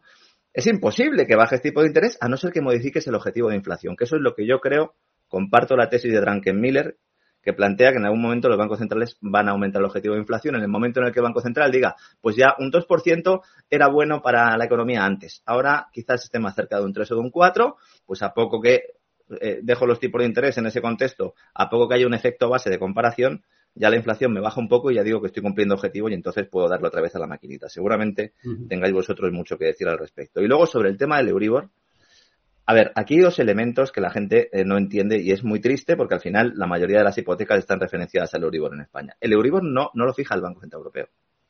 Es verdad que tiene una relación estrecha con lo que indica el Banco Central Europeo con esas tasas de referencia, pero el Euribor es el tipo de interés interbancario. Y es el tipo de interés al que se prestan dinero los bancos entre sí. Mientras que hay un endurecimiento de la política monetaria, el Banco Central Europeo sube tipos, lo normal es que el Euribor tienda a ir subiendo. Pero el Euribor ahora mismo lo que está descontando es una crisis financiera. El Euribor lo que está descontando es que va a llegar un momento en el que los bancos van a empezar a dudar de lo que tenga cada uno en su balance, y aquí recojo también el guante que comentabais al principio cuando hablaba de los bancos también Gonzalo. ¿Quién sabe realmente si los activos que hay en el balance de los bancos valen lo que ponen los libros?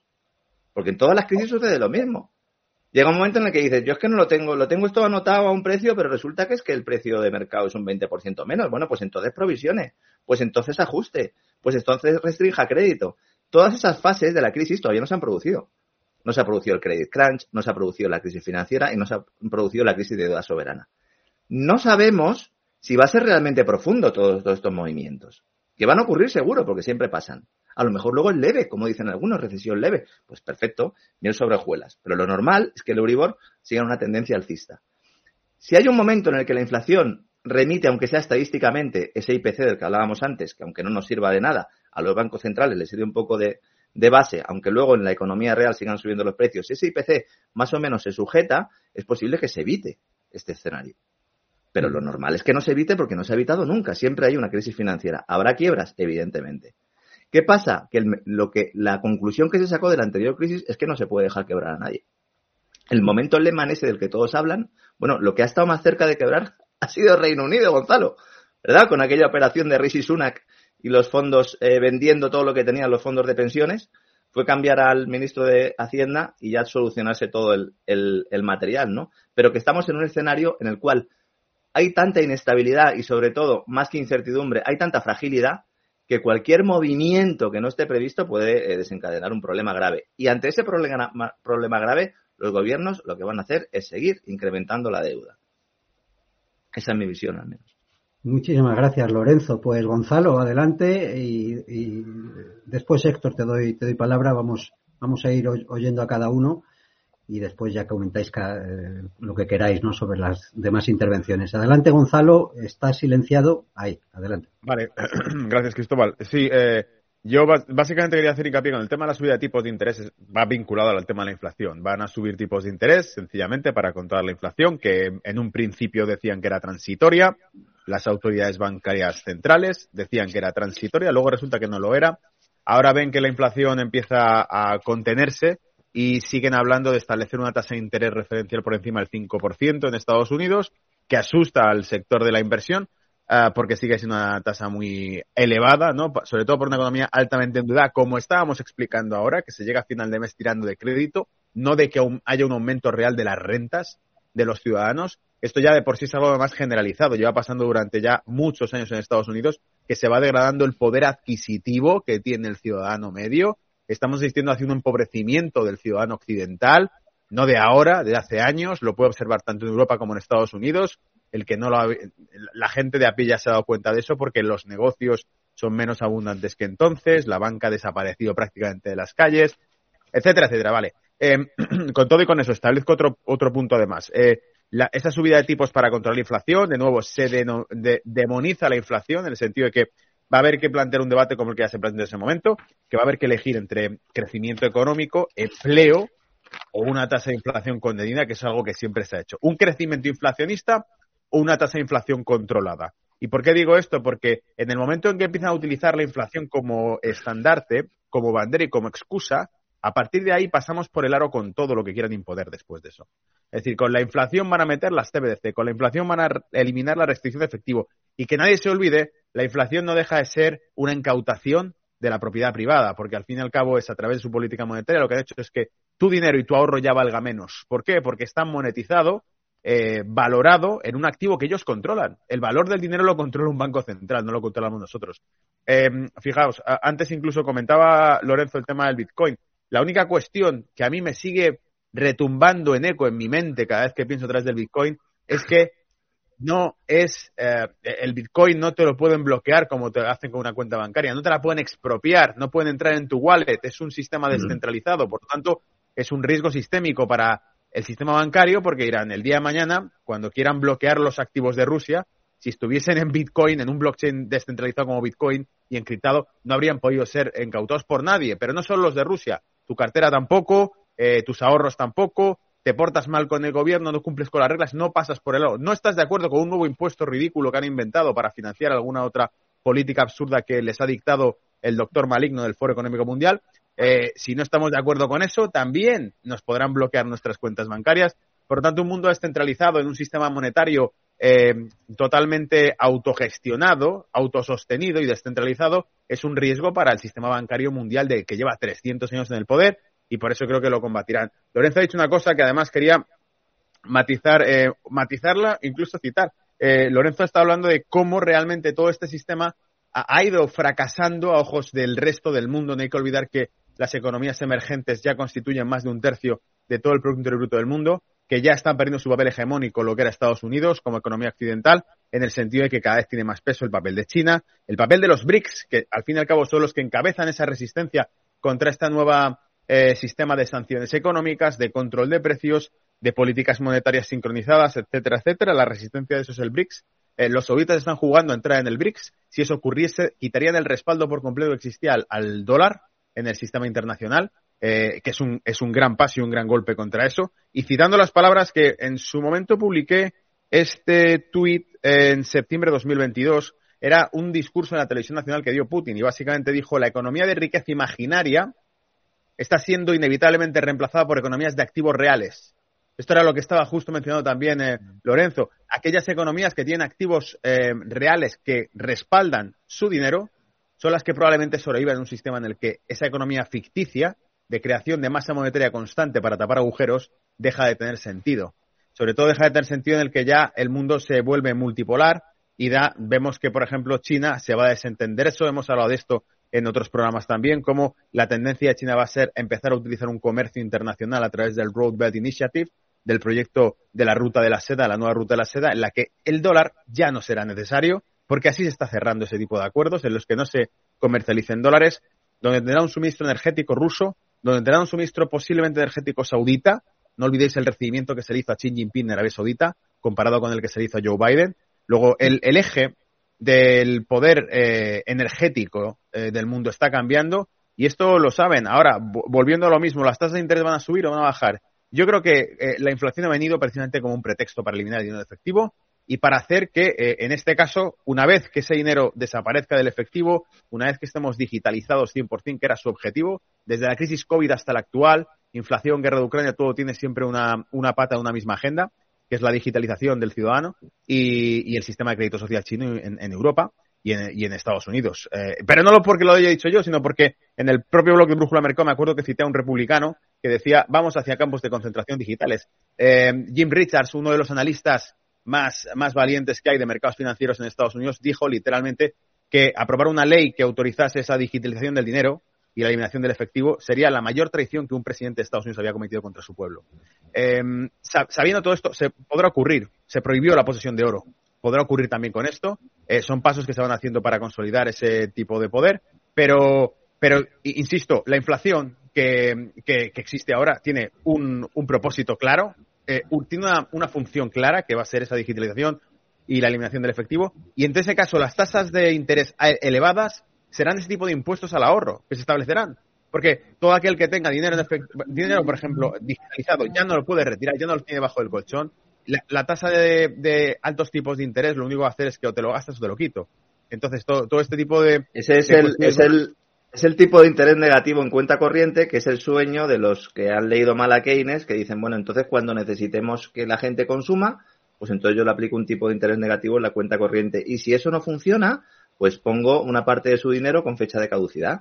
De hecho, el Yuan Digital ya tiene, ya tiene dentro de sus escenarios la programación de que, pues oiga, se tiene usted que gastar X dinero este año para impulsar la economía. Es que si no es usted un insolidario. Y además me va a dejar usted, me va a dejar usted de comer carne, ¿eh? ¿Y qué es eso de hacer programas en YouTube de debates? No, no, todo eso se ha acabado, señores, ¿no? Esa es un poco la línea a la que vamos, ¿no? La, la, maldición, la maldición de que todo disidente será un negacionista insolidario, porque además ellos repartirán el carnet de solidaridad con el mundo. Eh, simplemente, ya, y con esto lo cierro, eh, tres matices.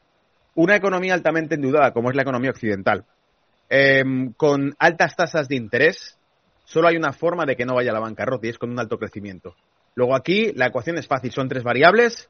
Tú cuando debes dinero a un 5% tienes que crecer ese año a más de un 5% para poder pagar tu interés.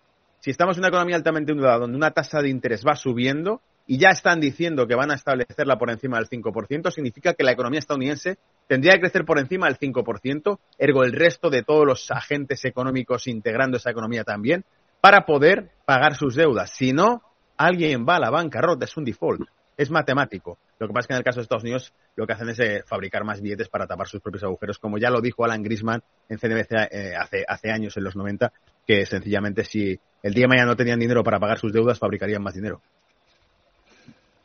Pues muchas gracias, Gonzalo. Pues tiene mala pinta. Si tenemos que crecer a ese ritmo para sobrevivir, no tiene, no tiene buen aspecto. Bueno, voy a darle la palabra a Diego, después Héctor y luego Ernesto, si quiere añadir algo, pues encantado. Adelante, Diego.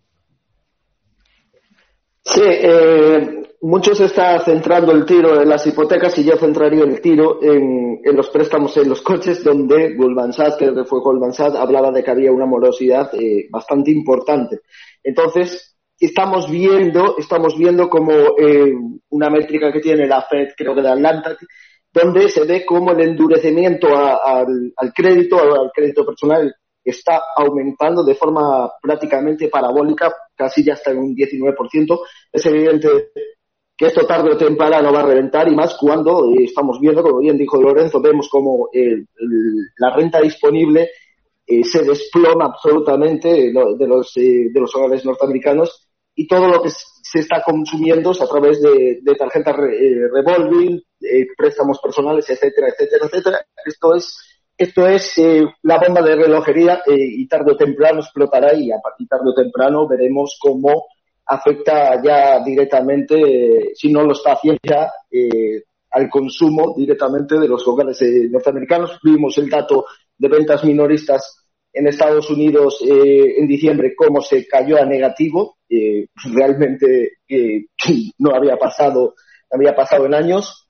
Y, y, bueno, estamos viendo cómo esa subida de se está castigando ya directamente eh, el comportamiento eh, en el consumo de los, de los, eh, de los consumidores.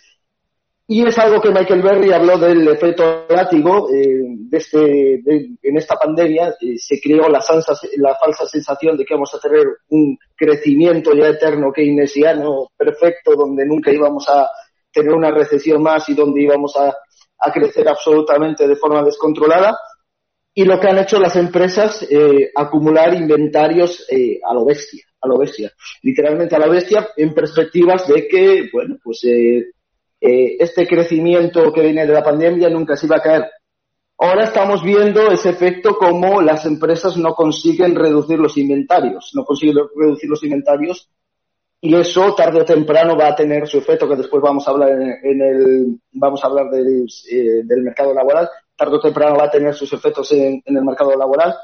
Eh, ya estamos viendo que, la subida de tipos de, los bancos centrales tardan tiempo en, permear en la economía, pero poco a poco lo van haciendo y tarde o temprano veremos cómo eh, esos efectos eh, van, a, van a lastrar la economía norteamericana.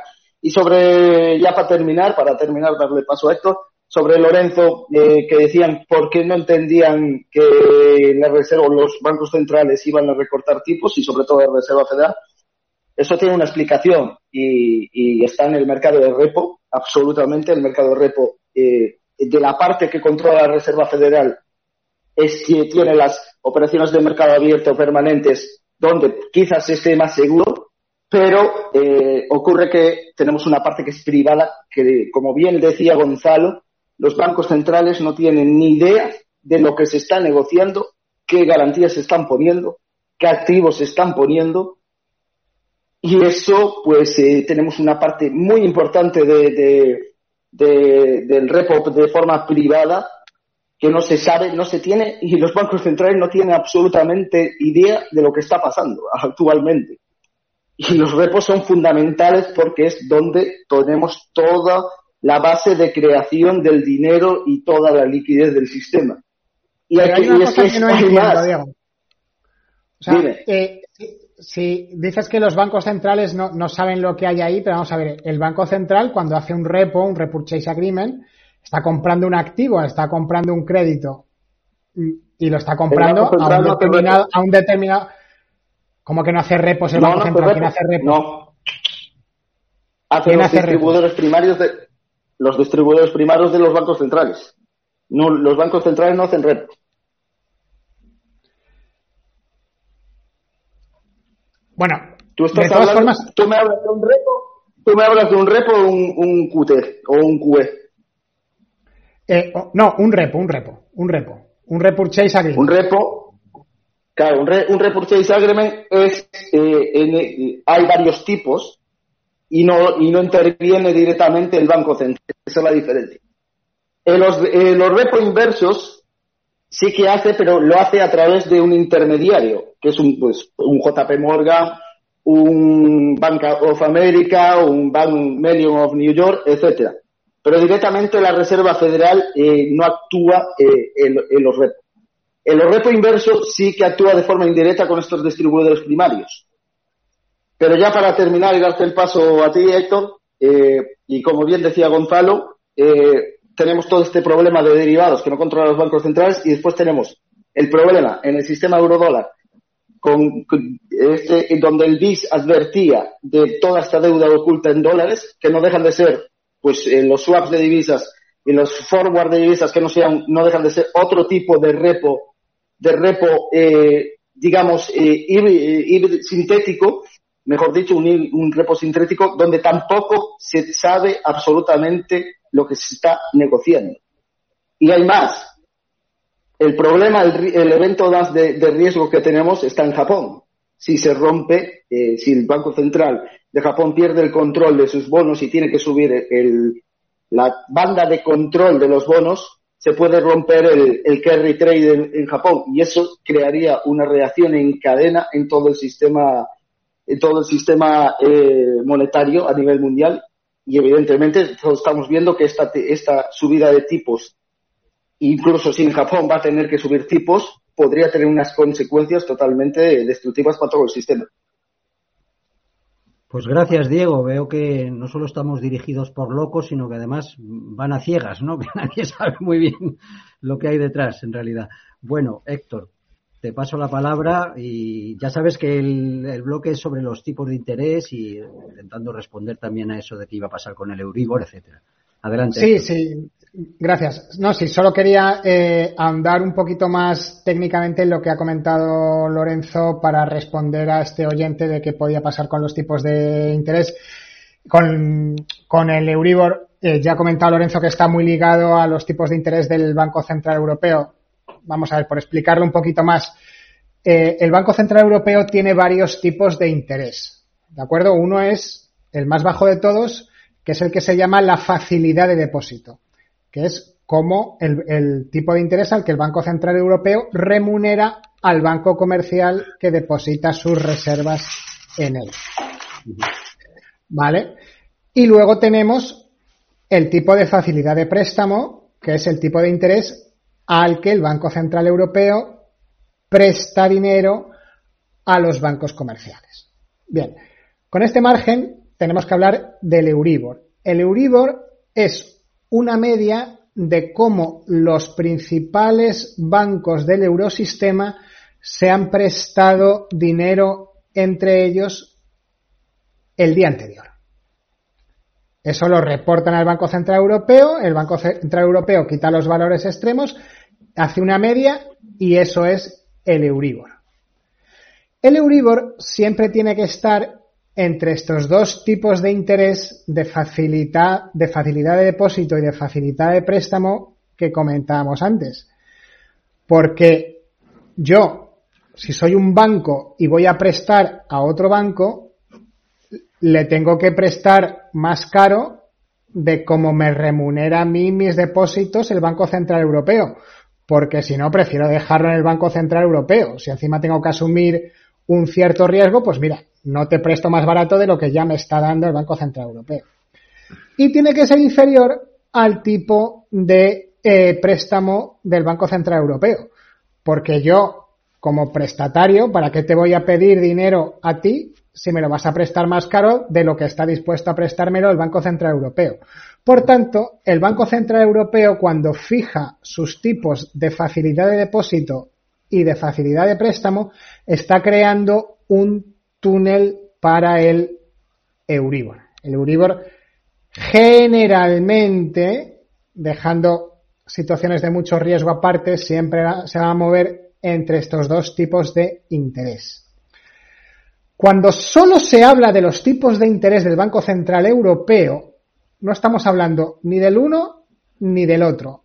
Estamos hablando de un tipo intermedio que es el de las operaciones de mercado abierto, eh, los repos que estaba comentando Gonzalo, que siempre va a estar entre medias.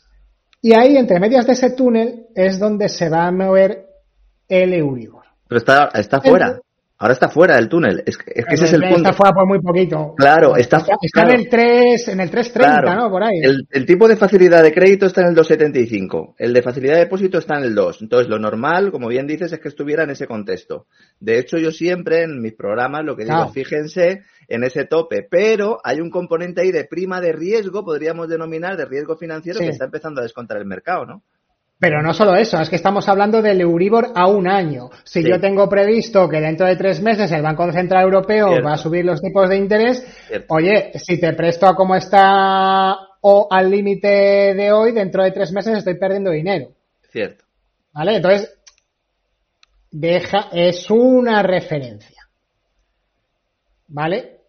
que diga el oyente si nos hemos conseguido explicar. Entonces, entonces ¿lloverá o no lloverá? Vete tú a saber. Pues la previsión que está dando ahora mismo la banca de inversión es que el Euribor va a estar en la horquilla entre el 3,5 y el 4% y que ahí eh, ya tendría que parar porque uh -huh. será cuando el Banco Central Europeo ya no toque ninguno de estos, de estos tres tipos de interés de referencia. Eso es lo que nos está diciendo el mercado, si queremos llamarlo así, o los creadores de mercado, también para ayudar al, a, nuestro, a nuestro oyente o a nuestro telespectador. Uh -huh. Pues muchas gracias. No sé si Ernesto quieres añadir algo a este, a este bloque o pasamos al siguiente o alguno que queráis matizar alguna cuestión. Sí, quería mostrar ahí rápidamente que tengo el gráfico de lo que están hablando. Uh -huh. A ver, eh, sí, aquí, aquí lo vemos. Y este es, bueno, la, el, el Euribor, esta es la tasa de Euribor, vemos como ha venido subiendo de forma brutal también, casi que una, una curva vertical. Uh -huh. Si, bueno, como para, para la gente porque lo entienda fácilmente, si ella anteriormente pedía prestado y pagaba cero de interés y ahora voy a pagar un 3% por esa deuda, es como que si hubiesen triplicado el costo del dinero. O sea, Pero algo... que no se preocupen nuestros amigos también, porque a lo mejor dicen, ahí va, he firmado una hipoteca, yo no tengo ni idea de lo que había firmado y tal, no se preocupen. Zapatero, pues Luis Rodríguez Zapatero, en una reunión eh, del Consejo, Consejo Europeo, se acercó a Jean-Claude Trichet, en aquel entonces eh, responsable del Banco Central Europeo, le dio un toquecito en el hombro y le dijo, Jean-Claude, a ver si me bajas el Euroibor. Es decir, ni siquiera sabía cómo se llamaba, lo cual fue considerado una afrenta, porque evidentemente un presidente de gobierno no puede decirle a un banquero central lo que tiene que hacer con los tipos de interés, y mucho menos si esos tipos de interés no dependen directamente. Es un problema realmente el, el, el hecho de que, más allá de las bromas, eh, no sepamos eh, lo que estamos firmando y de que estemos eh, pues tomando quizás la mayor decisión financiera de nuestra vida ¿eh? con préstamos tan a largo plazo, teniendo tan poco conocimiento y sobre todo en un contexto de manipulación absoluta, que quizás ese sea lo peor, ¿no? Porque si hubiera algún tipo de patrón de dinero mercancía, pues podríamos decir, bueno, pues los tipos de interés tendrían más o menos que estar en esta horquilla, pero evidentemente al final dependemos que la agar y sus muchachos o pobres y sus muchachos fijen eh, esa horquilla en, en, un punto o en otro, ¿no? Sí, bueno, por ahí ven, bueno, aquí sencillamente lo que vemos es, es la tendencia, y la tendencia es una subida bastante súper rápida que, que, bueno, esto puede afectar muchísimo a, la, a, la, a las finanzas personales de las familias que están metidas en una hipoteca, ¿no? Como lo mostré en un, un gráfico anterior, si, si se destina un 40 y luego un 40% de los ingresos se destina al pago de hipoteca y estamos al 3, imagínate si lo siguen subiendo al 4 o al 5, entonces vamos a llegar a los niveles del 50% eh, que las familias destinaban al pago de la hipoteca previo a la crisis del 2008. Entonces, vale, ahí es donde está el problema, ¿no? Yo creo que aquí eh, esa es la cuestión, ¿no? Y, y, del lado derecho quería nada más mostrar ahí que la primera víctima aquí en Europa de la caída de los inmuebles fue Alemania. Poco allí que ha tenido una caída brutal. Eh, bueno, no, a lo mejor no se ve tan brutal porque, pero es la primera vez en 10 años que el, el mercado el mercado inmobiliario alemán cae. También es, es cierto que, que ha habido una, una burbuja en el mercado inmobiliario alemán, con lo cual era, era lógico que cayera.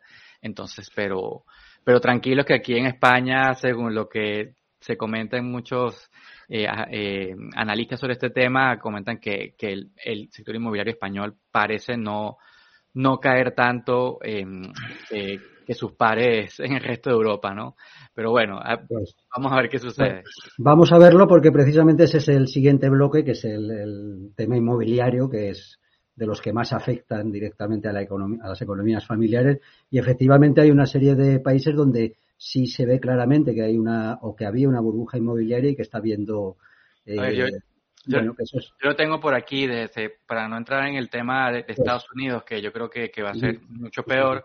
Pero uh, estos son datos que, que de, de, Fitch Rating y del lado derecho ahí mm, lo pueden consultar. Eh, el Banco UBS tiene su propio índice de burbuja inmobiliaria por diferentes uh -huh. ciudades en el mundo, ¿no? Y lo, y lo coloca así con colores de, de semáforo. En uh -huh. el caso, por ejemplo, de España, al parecer no se espera que, que el precio de los inmuebles que vaya a caer en, el, en este próximo año. Pero otros, ot otras, otros países sí y otros países de forma brutal, ¿no? Vemos el caso de Australia, Dinamarca, Países Bajos, que se, bueno, gente que vive en, en, Holanda me ha dicho que es que la burbuja inmobiliaria en Holanda es impresionante, igual a Alemania. Eh, y en el caso de, de, España, bueno, al parecer aún, o pues, tienen ya varios años de que, por ejemplo, Madrid, tomando, considerando Madrid como, como, como un proxy al, al mercado general en, en España, ¿no? Ya lleva varios años que Madrid no está en, en, riesgo de burbuja inmobiliaria. Es cierto que los precios han subido y la gente lo siente y lo padece, pero según ese, ese indicador, que es lo más cercano que tenemos para, para analizar burbujas inmobiliarias, eh, siempre colocan a Madrid como que está en un punto medio. ¿Vale? Un, un, precio fair, un precio justo, ¿vale?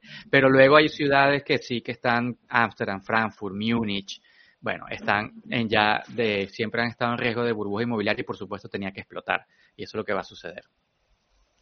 Pues gracias Ernesto. Eh, pues los demás, Lorenzo, eh, Gonzalo, Diego y Héctor, ¿estoy de acuerdo con eso? En España no estamos en burbuja, no va a haber ese...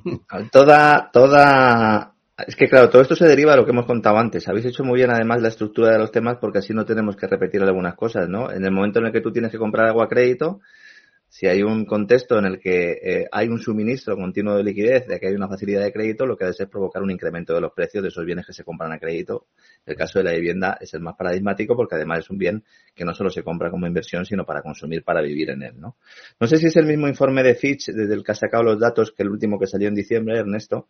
En ese, en el informe que saca Fitch Ratings en diciembre, destaca sobre todo que los, eh, sistemas financieros más expuestos a la crisis inmobiliaria en Europa son el, el, de Reino Unido y el de España. No tanto porque se vaya a producir una, una caída de precios como en otros países, sino por esa exposición que tiene el sector bancario, lo cual es relevante, porque una vez que el sector bancario muestra esa exposición, ya tiene que empezar a reducir, como decía antes, eh, en sus libros los precios de los activos y por lo tanto genera un efecto deflacionario, si queremos llamarlo así, sobre todo el sector inmobiliario que es notable. Es verdad que en España no hay ninguna previsión que anticipe importantes bajadas de precios de media. Ojo, porque estamos hablando aquí siempre de precios inmobiliarios de media. Hay ciudades que no han sufrido una crisis inmobiliaria en España nunca, ni siquiera en 2008. Es decir, yo siempre pongo el caso del barrio de Salamanca. El barrio de Salamanca no ha habido crisis inmobiliaria en ningún momento. Entonces, claro, hay que diferenciar muy bien la zona e incluso dentro de la misma ciudad determinados barrios que efectivamente y determinadas tipologías de vivienda que como en la anterior crisis se han vendido sótanos eh, a 300.000 euros que evidentemente van a ver cómo su precio se hunde. Los tasadores están ya empezando a decir que el pico eh, de incremento de precios podría alcanzarse a lo largo del primer trimestre del segundo trimestre de este año, con lo cual ya tenemos hoy un indicador, si no de pinchazo de burbujas y de cambio de ciclo. Cambio de ciclo inmobiliario, sin ninguna duda. Eh, cuando se suben los tipos de interés, evidentemente hay un cambio de ciclo en todos aquellos sectores que dependen de esos tipos de interés, ¿no? Luego en España hay otro factor adicional y es que aquí no hay cultura inversora como puede haber en otros países y por lo tanto todo el mundo se tira el ladrillo, especialmente cuando vienen maldadas y cuando hay incertidumbre. Eh, lo que hacía el español que era tener su dinero cuando en bolsa las cosas iban mal en depósito a plazo fijo. Eso ha desaparecido. No hay depósitos a plazo fijo. Entonces, ¿qué hacían? Dice, bueno, compro renta fija, compro deuda. Bueno, la renta fija en 2022 se pegó un porrazo tremendo. Ahora, muchos inversores sí que están buscando otra vez las letras del tesoro, están yendo eh, a buscar un poco este tipo de productos. Advierto ya a nuestros queridos amigos que cuando les llamen del banco para colocarles un fondo de inversión de deuda pública pueden hacer dos cosas, pueden reírse y colgar en el orden que quieran, ¿eh? es decir, no compren ni de broma ¿eh? ante una llamada de este tipo, porque les van a colocar basura, que es a lo que se dedican fundamentalmente las entidades financieras que tienen una serie de productos que colocan y en este caso son esos fondos de deuda pública. Si quieren invertir en deuda, compren letras del Tesoro, del país que quieran, compren deuda del país que quieran, no lo hagan a través del sector bancario. En España, como hay una cultura inversora eh, pues bastante eficiente, al final, que no digo yo que más de uno nos haya salvado, ¿eh? alguna crisis invirtiendo en ladrillo, tenemos, mm. yo creo que todos conocemos gente en este sentido y eso también lo explica, ¿no? Y luego insistiría mucho en ese mercado heterogéneo, porque siempre que hablamos de esto, la gente que nos está viendo, la gente que nos está escuchando, piensa en su domicilio, piensa en su ciudad y yo les recomiendo, si quieren saber realmente cuál es el estado de su mercado, entren en portales inmobiliarios y busquen viviendas en su zona. Es la mejor manera, porque a lo mejor yo estoy hablando de que no hay crisis inmobiliaria y me llama un señor de un pueblo de Soria y me dice que su vivienda ahora vale un 50% menos de lo que podía valer antes de la crisis o eh, dentro de un año cuando me haga esa pregunta, ¿no? Entonces es importante tener esto, esto muy claro. Y luego también un mensaje tranquilizador que me gusta dar siempre. Si ustedes tienen su vivienda, les queda poca hipoteca por pagar y su vivienda va a experimentar una reducción de precio por la crisis inmobiliaria, por la recesión que se produzca, si ustedes están viviendo en sus casas, ustedes quédense tranquilos.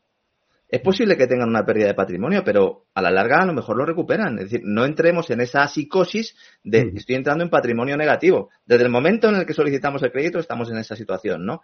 Hay algunos que, todo lo contrario, compraron viviendas cuando estalló la burbuja y ahora pues aunque las cosas vengan mal dadas, tiene un patrimonio importante, perfecto, nos quitamos el sombrero, pero tampoco nos agobiemos excesivamente, eh, porque se trata también de intentar evitar que la gente pues eh, entre en pánico y pueda mm, tomar decisiones en caliente que luego pues eh, de las que luego se pueda arrepentir durante toda su vida. Lorenzo, perdonad, un momento porque hay una cuestión que, que, quiero preguntarte o preguntaros a todos, que es que también el mercado del alquiler, yo, yo, yo hago eso que tú dices y estoy apuntado en, portales inmobiliarios y siempre estoy mirando el alquiler, porque yo ahora vivo en alquiler y siempre miro a ver si mejoras y tal, si se puede. Y desde luego lo que compruebo es que ha pegado un subidón. pero es que ahí, ahí, hay un factor distinto, no, no iba a entrar, pero ahora que lo preguntas, eh, pues sí lo, lo comento. El alquiler sube eh, fundamentalmente por la inseguridad jurídica. Es decir, aquí hay un, aquí hay un problema de que el, personas que tienen pisos en alquiler antes les compensaba fiscalmente, incluso les compensaba desde un punto de vista de precio, pero dicen, oiga, ahora puedo tener ocupas, eh, me pueden provocar desperfectos, viene una crisis con lo cual pueden dejar de pagar, ya tenemos la experiencia del COVID, que el gobierno puede aprobar medidas por las cuales no solo se limite el incremento del precio del alquiler, que en realidad es otra sustracción que la deja el propietario, sino directamente que te dejen de pagar. Y entonces, ¿quiénes son los que están alquilando? Los grandes fondos que pueden tirar un poco con pólvora del rey. Y esos son los que al final hay una reducción de oferta, al mismo tiempo suben tipos de interés, con lo cual mucha gente no puede comprar, se tiene que tirar al alquiler, tienes un cuello de botella de libro y al final pues sucede lo que, lo que estás comentando, ¿no, Cristóbal? Sí, sí, sí. A ver, yo, Adelante, coincido, coincido, con Lorenzo en, que, bueno, existe una situación macroeconómica que, que es difícil de cambiar aquí en España, ¿no? Tienes unos, unos salarios bastante bajos, ¿no? Por llamarlo de alguna forma, eh, que evita que, el, que, una persona común, una familia común pueda solicitar una hipoteca y ahora más con la subida de las tasas de interés. Entonces, mm. ese mercado de alquiler de largo plazo, por supuesto que va a ser un negocio redondo porque te estás, bueno, es allí donde el, eh, el que tenga la posibilidad de entrar en ese negocio le va a ir muy bien porque tienes eh, unidades limitadas en el mercado, tienes a una población que no gana lo suficiente, que no tiene posibilidad de entrar en una hipoteca, con lo cual lo único que le queda es, es el mercado del alquiler, ¿no? Y, y voy más allá, hay otros subnichos allí, como el co-living, por ejemplo. O sea, que bueno, aquí podemos hablar de cómo invertir en el sector inmobiliario, que también son temas interesantes, ¿no? Pero eh, yo, yo le quisiera dar un, un dato a los que nos están escuchando, aquellos, sobre todo los que viven aquí en España y quieren o invertir en España en el mundo inmobiliario o ya tienen inmuebles allí. Eh, hay un portal que es brutal, que, que, maneja una data casi que, casi que eh, en, en, tiempo real, casi que calle por calle, barrio por barrio, que es en Idealista. Si usan Idealista, ellos tienen servicios, eh, servicios gratuitos y otros servicios como de, de pago. Y ahí es impresionante la cantidad de datos que ellos tienen allí para poder analizar este mercado desde el punto de vista de compra-venta, como desde el punto de vista del alquiler. Y, y, yo lo recomiendo. Si quieren entrar en ese negocio, en ese tipo de inversión, o sencillamente quieren ver cómo está, cómo se está moviendo el mercado en su barrio en particular, entren a Idealista y ahí van a conseguir la data y van a poder ver casi que en tiempo real lo que está sucediendo en el mercado inmobiliario español. Pues gracias, Ernesto. Gonzalo, ¿qué nos cuentas del mercado inmobiliario? Bueno, bien, está escuchando todo. Súper interesante. Eh, de hecho, eh, los, los, lo que se iba a contar eh, eran simplemente unas cuestiones eh, de valoración de activos inmobiliarios, ¿no? De cómo funcionan con respecto al, al mercado y las perspectivas macroeconómicas que tiene fondo. O sea, otra regla más que se cumple, otra ecuación que se cumple. Pero antes de meterme con eso, he pensado que lo mejor era contar incluso mi experiencia personal aquí en Reino Unido. Porque es el, la misma situación que España. Es decir, unas, unas, los pisos en renta están carísimos eh, y, los, y la venta de inmueble también está extremadamente alta en el centro de Londres. Londres es inmensa, ya sabéis que de un extremo al otro de la ciudad en metro tardas dos horas. Literalmente coges un metro de un extremo en la Central Line de, del, del West London y hasta el East London, hasta la última parada, y hay prácticamente dos horas de, de en el metro, en el tren. Eh, entonces, eh, a lo que voy, en, en, ese caso, yo recientemente me mudé de casa hace unos meses eh, yo tengo conocidos del sector inmobiliario aquí en Reino Unido, eh, compañeros, eh, amigos, no cercanos que trabajan en el sector inmobiliario, que yo les pedí ayuda para encontrar viviendas sencillamente porque yo aplicaba en los portales de, de casas que yo iba viendo aquí en Reino Unido, Rightmove, que era uno de los que las principales webs más grandes que hay, que es como lo del el idealista, por ejemplo, en el caso de España, pues aquí era Rightmove, Supla, varios portales. Yo miraba en varios, yo pedía ver eh, viviendas que me cuadraban con las características de la que estaba y, y hacia la que me mudaba y no, no conseguía, durante varios días no conseguí ver ninguna y no me respondían. Solicitaba la, cita para poder verla y no me respondían. Así que a los tres, cuatro días me acuerdo que lo que hice fue empezar a llamarles, ¿no? Y cuando les llamé, me encontré con que varios agentes me decían que decía, oye, quiero poder visitar la vivienda cuanto antes, esta tarde, cuando sea, no me importa, tal. Y me decían, no. Y como que no. Eh, no, es, hay, hay demasiada gente, es una pérdida de tiempo que la vengas a ver. Literalmente.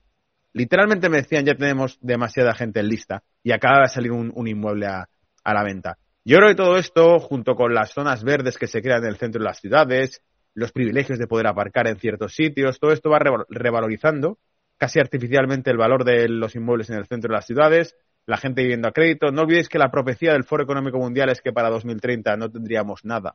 No tendríamos nada. ¿Vale? Esa era la profecía del Foro Económico Mundial. Ahora bien, eh, en el contexto macroeconómico actual, um, hay una regla básica eh, para los fondos inmobiliarios. Cuando suben las tasas de interés, aumentan los riesgos de impago de, de, hipoteca. Así de fácil. Cuando aumentan los riesgos de impago de hipoteca porque está más cara la hipoteca, porque sube la tasa de interés, lo único que aumenta es el stock de vivienda. Y cuando aumenta el stock de vivienda, el mercado cae. Lo que pasa es que el truco también aquí, porque ya lo hicieron en, en, tras la crisis 2009, es que cuando aumentaba el stock de vivienda lo absorbían los bancos y no dejaban que saliese al mercado.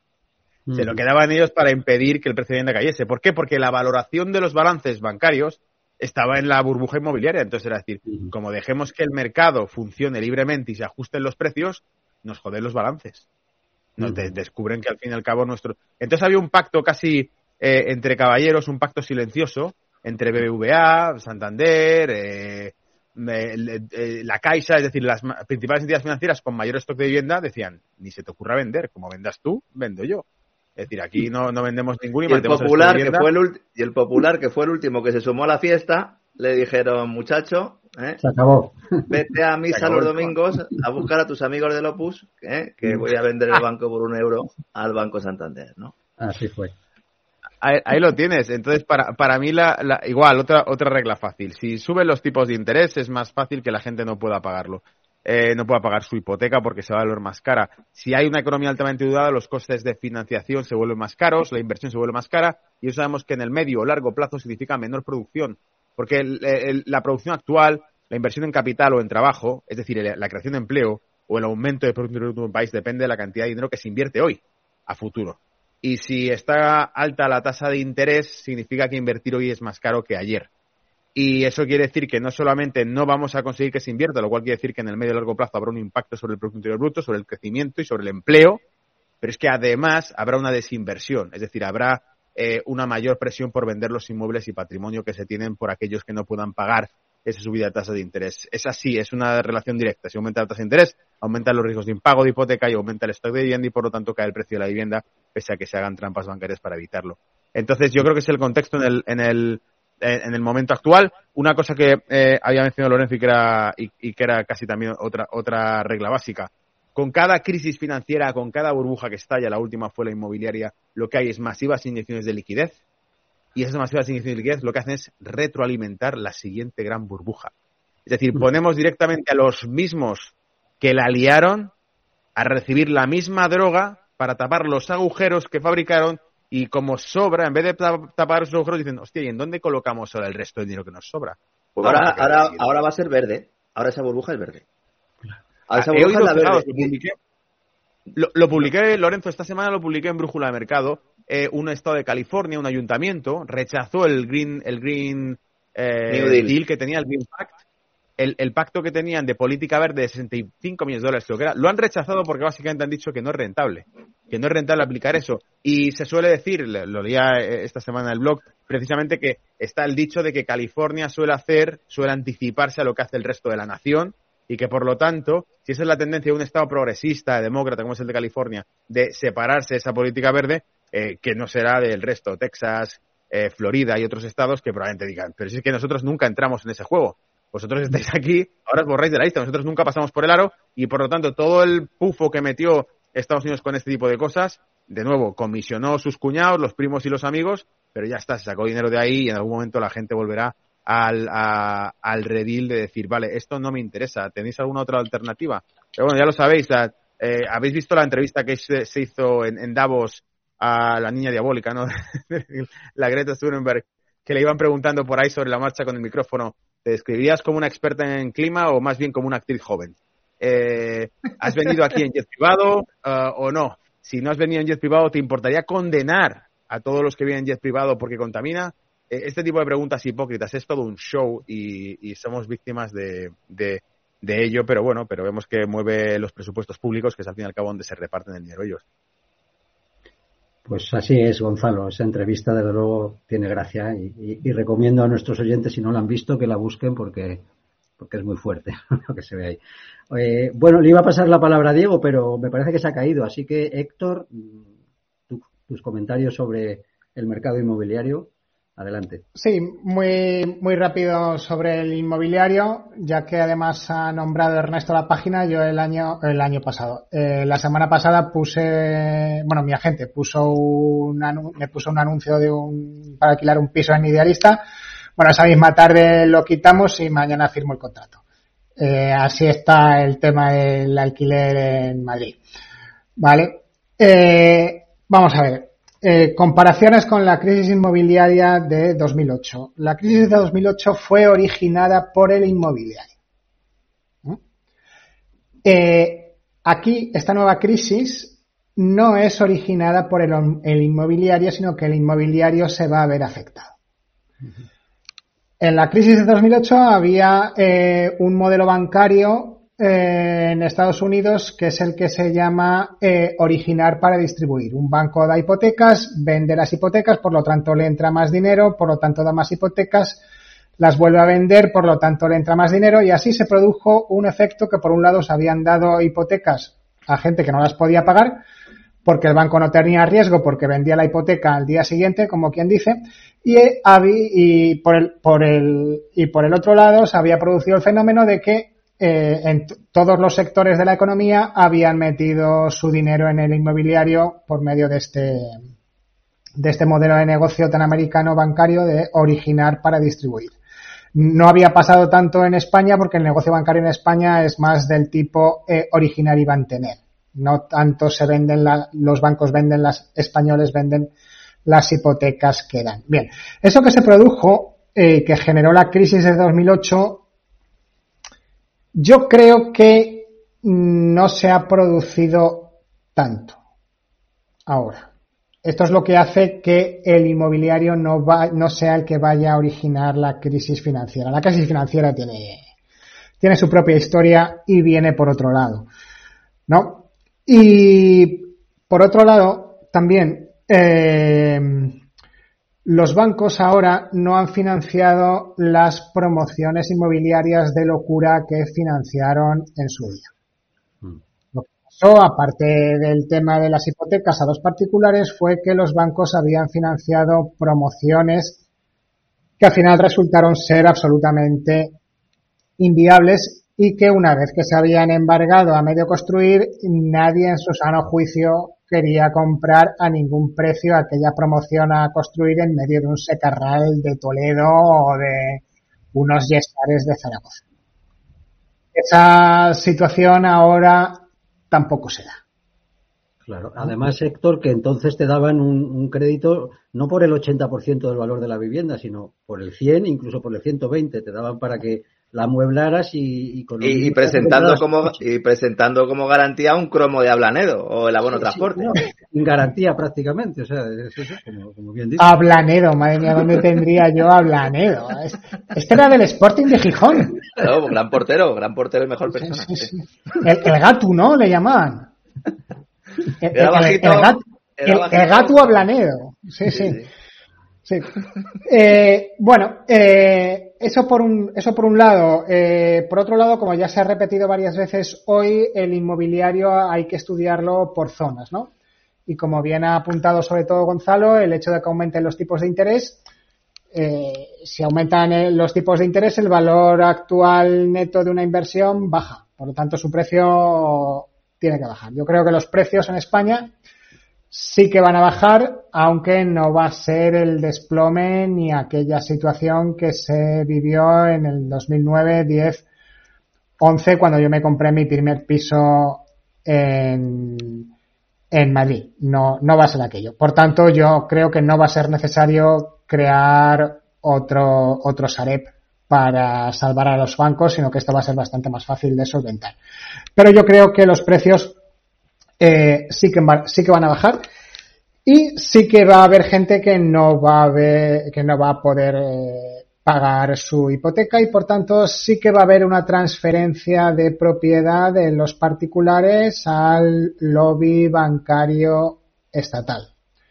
Como tenemos el tema social, se facilitará de algún modo un alquiler social para que el embargado se quede en su piso y no se tenga que ver esa imagen tan terrible de familias que son expulsadas de su casa. Mm, la persona seguirá viviendo en esa casa, pero la propiedad será transferida de acuerdo a la Agenda 2030, Davos, etcétera. Yo creo que es ahí por donde vamos, pero insisto, mi idea fundamental es que no es el inmobiliario el que provoca la crisis, sino que ahora es el inmobiliario el que, el que sufre la crisis. Pues gracias, Héctor. Hay una cosa, eh, ahora aquí en España se ha aprobado una cosa que llaman el Código de Buenas Prácticas de la banca, que precisamente va en ese sentido de, bueno, de dar unas facilidades a quienes ya no pueden pagar la hipoteca, pues, o de, darles un, eh, ampliarle los plazos, que luego les subirá, claro, los intereses que paguen, etcétera. No sé qué, es, una es, una, es una reestructuración de deuda. En el fondo, claro, y vamos a ver, eh, si no puedo pagar la deuda, tengo que reestructurarla. Es decir, quita y espera, entonces hacer una reestructuración y dice, bueno, pues me pagas un poquito, te amplío el plazo o te rebajo el tipo de interés porque al banco le interesa sobre todo que le pagues. Otra diferencia fundamental es que entonces, en aquella época, como bien dice Héctor, al banco había en ocasiones en las que le interesaba quedarse con los inmuebles y ahora no los quieren ver ni en pintura ni en pintura, porque además se han introducido pocos, pero se han introducido determinados cambios en los criterios de valoración que ahora obligan a los bancos a provisionar antes. Aquí la clave es esta, el banco ahora no quiere un piso ni en pintura, dice, bueno, pues entonces me eh, entro en el código este de buenas prácticas, que no olvidemos eh, que es voluntario y que lo aprueba el gobierno, porque hay un factor en el caso de España que no hemos tratado en todo el programa, pero que también me parece que es eh, muy relevante, y es que estamos en año electoral.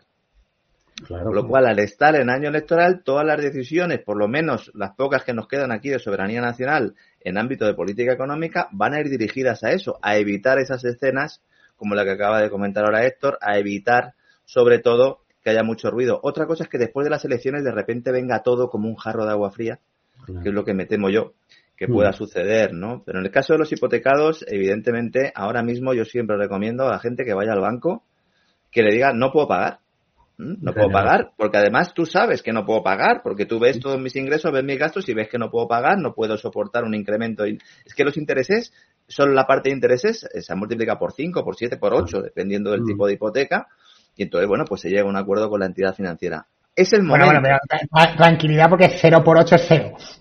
Claro, si era cero, claro, pero todo el mundo tenía cero más algo, ¿no? Todo el mundo tenía un Euribor más algo. Entonces, ese más algo es lo que fundamentalmente, claro, se suma a lo que ya tenías antes, pero evidentemente es así, ¿no? Hay personas a las que se les va a duplicar la, la, la cuota hipotecaria y habrá otras que no, que no les suceda tanto, ¿no?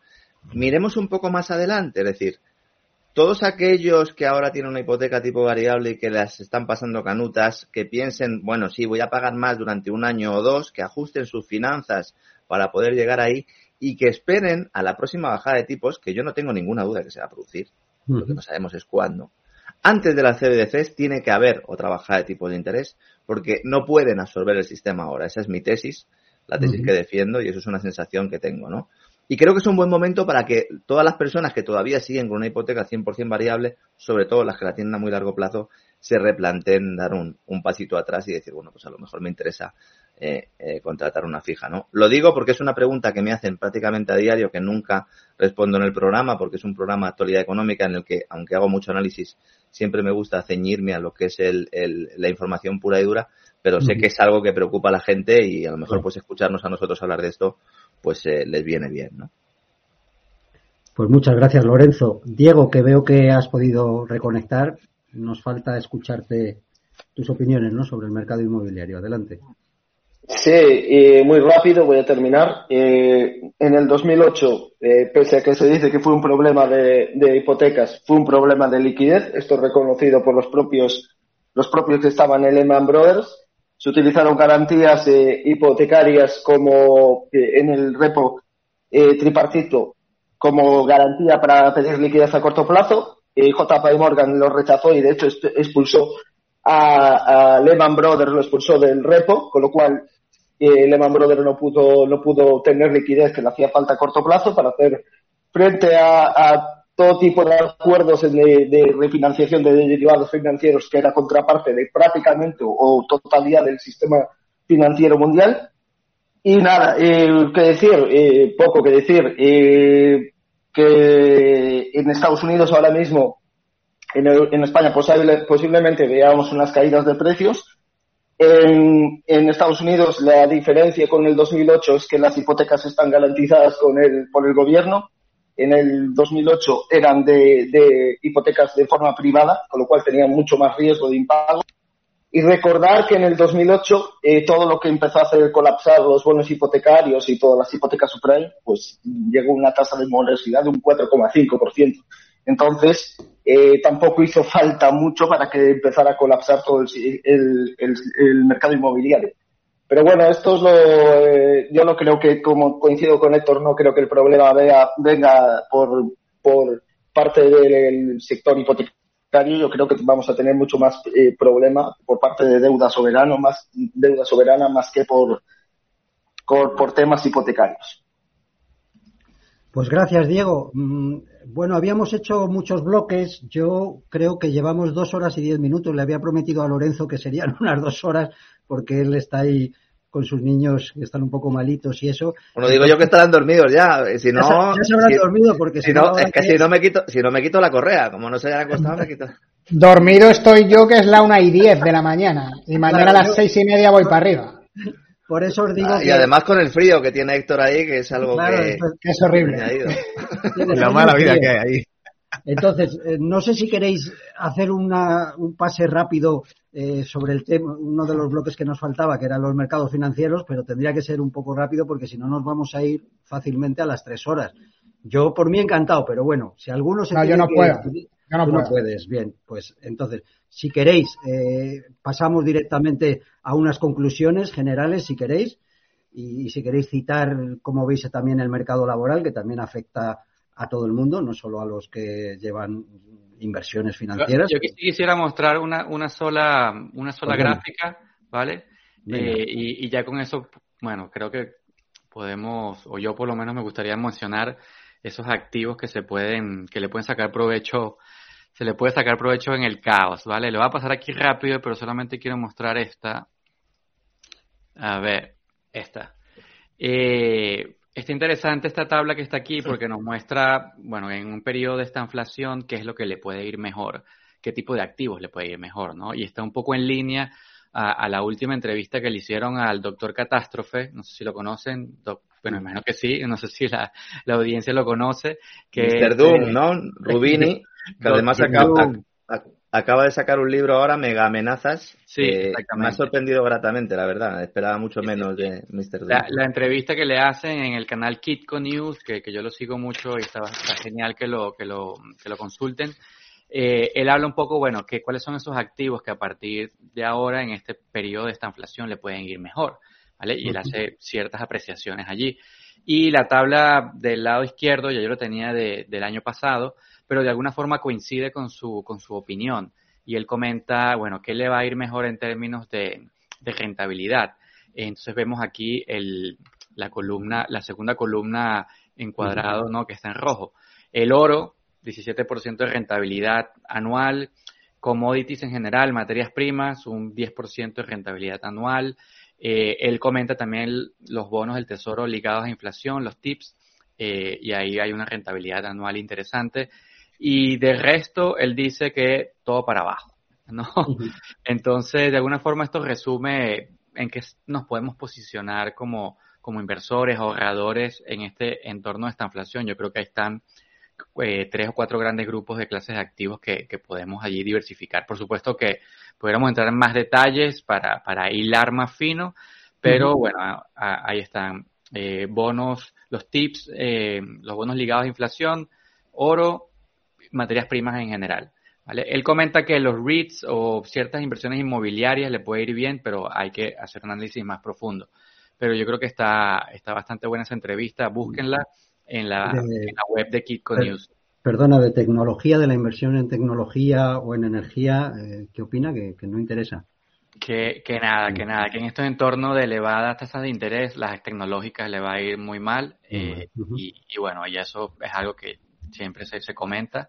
Y, y, bueno, todo lo que están allí, todo lo que sea bonos corporativos, real estate en general, un portafolio típico 60-40 y acciones, va, se va a perder allí dinero en esos mercados. Pues gracias Ernesto y además por esa brevedad. Eh, Lorenzo, si quieres comentar sobre esto de los mercados financieros, ¿cómo, cómo los ves? Partiendo de la base, ¿no? Que, comentamos al principio de que las señales, eh, pues están completamente distorsionadas, es difícil, ¿no? Eh, hablar de todo esto. fijaos, el tema del oro yo creo que es, paradigmático. El oro tendría que estar ahora mismo, pues, en unos niveles completamente, pues, eh, superando todas las previsiones y no lo está haciendo por una razón fundamental, es porque los bancos de inversión están manipulando el precio del oro y por lo tanto están afectando también a la cotización internacional de, ese oro, ¿no? Está comprando la banca central oro como si no hubiera un mañana para protegerse y para prepararse para ese, nueva, ese nuevo sistema monetario, ese sistema financiero del cual ya hablamos, yo creo, largo y tendido en el anterior programa en el que participé y evidentemente el precio del oro no está registrando pues eh, ese, ese, aumento de la demanda y esa oferta limitada que por definición tiene el oro y que por eso es una gran reserva de valor, ¿no? El tema de las materias primas también es interesante, pero cuidado porque, y esto también nos lo explica muy bien la teoría del ciclo austriaco, las materias primas siempre, antes de que venga una recesión, se disparan de precio y luego mm, se hunden, ¿no? En este caso eh, se pueden salvar porque mientras que todo el mundo se encamina hacia la recesión, China precisamente puede experimentar un crecimiento notable este año, que es verdad que no va a alcanzar los niveles del 6, 7, 8, 9% de años anteriores, pero es que también hay que tener en cuenta que la economía china está evolucionando, está madurando, si queremos decirlo así, y por lo tanto lo normal es que estén unas cifras de crecimiento más cercanas a ese 4 o 5%. En todo caso, al ser el primer comprador del mundo, los precios de las materias primas eh, se verán afectados y si además hay embargos por parte de la demanda, como comentabais antes, y nos negamos a comprarle a determinado país porque su líder nos dicen que es muy malo, pues entonces evidentemente también habrá tensiones al alza, pero cuidado que puede ser un poco una trampa. Las tecnológicas ahora mismo ni con un palo. Eh, según los libros de economía, y en esto yo creo que sí que se está eh, eh, cumpliendo la norma, cuando hay subida de tipo de interés, las tecnológicas sufren, más cuando han visto cómo sus previsiones se inflaban mucho durante las restricciones pandémicas, ¿no? Parecía que ya nadie iba a salir de su casa y que todo iba a ser tecnología, tecnología y tecnología. Evidentemente la tecnología va a seguir siendo un valor seguro a largo plazo, pero cuidado si queremos hacer inversiones a corto o a medio, quizás no es la, el mejor momento de entrar porque están muy infladas. De hecho, estamos viendo que están despidiendo personas para intentar salvar el valor de la acción, ¿no? Y luego, sobre el empleo, eh, que también eh, planteabas, ¿no? Eh, eh, que hiciéramos algún comentario. Antes Diego ha dado en, en una clave y es que ahora mismo la, los pedidos están estancados, los nuevos pedidos. Es decir, lo que se está vendiendo es lo que se compró. Buena parte de ello cuando hubo temor a que con la ruptura de las cadenas de suministro se quedara el personal sin inventario. Entonces, buena parte de eso es lo que se está vendiendo. Si no hay nuevos pedidos, no hay nueva, nueva fabricación, no hay nueva industria y los PMIs, que en mi primera intervención los he mencionado como indicador clave, nos lo están diciendo. Ahora mismo, los PMIs, los indicadores gestores de compra en el sector servicios, están por encima de los 50 puntos, es decir, habría una expansión económica. Sin embargo, en la industria y en las manufacturas está por debajo de ese 50, es decir, está sufriendo mucho esa producción industrial. Países con un alto componente industrial van a haber incrementos eh, notables del desempleo. ¿De cuánto a cuánto va a ascender? No lo sabemos porque las cifras ya están precisamente manipuladas eh, mucho. En España tenemos el, el, caso, yo creo, más flagrante, ¿no? Tenemos la tasa más, eh, de paro más alta del mundo desarrollado, pero en realidad, tanto en Europa como en Estados Unidos, si cogemos los datos oficiales de desempleo, el desempleo está en mínimos históricos prácticamente, la media de la eurozona también. Es decir, el empleo solo puede ir a peor, no puede ir a mejor en este contexto. ¿Cuánto? No lo sabemos, eh, realmente no lo sabemos. Y luego hay otro factor que afecta al empleo muy importante y es el cambio en los modelos de producción, el cambio también en los sistemas económicos y el cambio también en, las, en los modos laborales, que es algo de lo que hemos leído mucho, nos venían hablando mucho de ese cambio tecnológico, pero que la pandemia también, o mejor dicho, las decisiones políticas derivadas de la pandemia ha acelerado y efectivamente pues se pueden modificar estructuras productivas de forma telúrica, podríamos decir, ¿no? La alegría va por barrios, habrá países que se beneficiarán, países que se verán afectados. Ahora mismo tener una empresa industrial en, en, en Europa no es viable, es decir, se está pagando el coste energético es cinco veces superior al que tiene una empresa en Estados Unidos, por lo tanto lo normal es que las empresas vayan cerrando, vayan marchándose y eso pues se pone a Europa en una situación muy complicada porque si no tienes materias primas y si tu industria eh, se va al garete, pues al final eh, no sé con qué dinero le vamos a comprar el gas a los americanos y a los catarís. Y luego tienes al chat al chat GPT que, que ya nos va a quitar trabajo. Bueno. ¿Hay, algún, hay algún periodista que teme ¿no? que le vaya a quitar trabajo el chat GPT. Bueno, yo lo que celebro eh, de alguna manera es poder eh, leer algo ¿no? con cierto sentido, porque últimamente leyendo lo que ponen los periódicos yo casi me fío más de la máquina. Lorenzo, es que hay muchos periodistas de corte y pega, entonces eso seguro que el chat lo hace mejor. Esos son los que están más preocupados, ¿no? Claro, más preocupados. normal. Oye, pues si os parece le voy a dar la palabra a Héctor porque como es muy tarde para él, pues así, si quieres, te puedes retirar y ya, y ya los demás que terminen. Adelante, Héctor, con lo que quieras decir sobre estos últimos temas. Eh, no, realmente voy a hacer ya mi conclusión al, al programa, ¿no? Eh, un poco como empecé. Eh, el entorno es de incertidumbre absoluta. ¿no? Tenemos a Europa otra vez con una guerra en ciernes, en el que por puro sentido común habría que llegar a un acuerdo fuera como fuera. El acuerdo cada vez está más lejos. Ya estamos hablando de utilizar la teoría de juegos eh, para ver las posibilidades del desenlace de una guerra nuclear. Si ataco yo primero, el otro me responde y entonces me destruye, pero no sé qué. Eh, ya hemos comentado en otros programas que no hubo una guerra nuclear durante la Guerra Fría porque el principio era yo no te voy a destruir a ti porque tú me destruirás a mí. Pero ahora como está funcionando esto es como tú me vas a destruir a mí, yo te voy a destruir a ti, ha cambiado, ha cambiado el paradigma.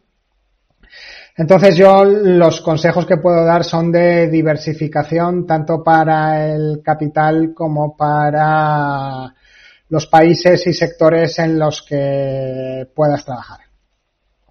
El que no sepa inglés, que lo aprenda a marchas forzadas. Y bueno, nuestra generación ha tenido una vida muy cómoda hasta ahora, pero esto se nos está complicando y vamos a ver cosas que nuestros padres no vieron, nuestros abuelos sí. ¿Mm? Hoy incluso en negocios TV, en YouTube, se ha hablado de movilización de la población civil en Europa. Eh, entonces, mis consejos son estos. Eh, diversificación del capital y diversificación de las opciones de residencia y trabajo que cada uno pueda tener. Yo conservo propiedades en España, vivo en los Emiratos Árabes Unidos, hice un pasaje por Venezuela en el mes de diciembre, justo antes de Navidad. ¿Con maletas? Eh, sí, con eh, llevé, llevé unas buenas maletas llenas de regalos. Porque a Venezuela siempre hay que llevar regalos. Bueno, ya hablaremos contigo por si nos tienes que buscar algo por allí, por Venezuela. Bien. Eh, entonces, bueno, esto es lo que, lo que puedo decir. para finalizar, contra la incertidumbre, diversificación del capital y del trabajo. Siento no poder quedarme al postpartido después, que seguro estará muy interesante, Cristóbal. A ver si podemos empezar los programas a las 7 hora española y no a las 8. Vamos a ver eh, cuando Europa cambie la hora, eh, y, luego en marzo y tal, porque esto no puede ser. Aquí somos de trasnochar, ya sabes que nos acostamos tarde, cenamos tarde y es difícil, ¿no? Porque la gente a, las 7 está todavía trabajando. Mucha gente, ¿no? Está volviendo del trabajo, está tal, y es, es difícil adelantar. Pero bueno, gracias Héctor por el esfuerzo. Me, gustaría quedarme al postpartido, pero me, tenéis que perdonar porque me van a pegar una bronca que ni te imaginas. Venga. Así que me voy.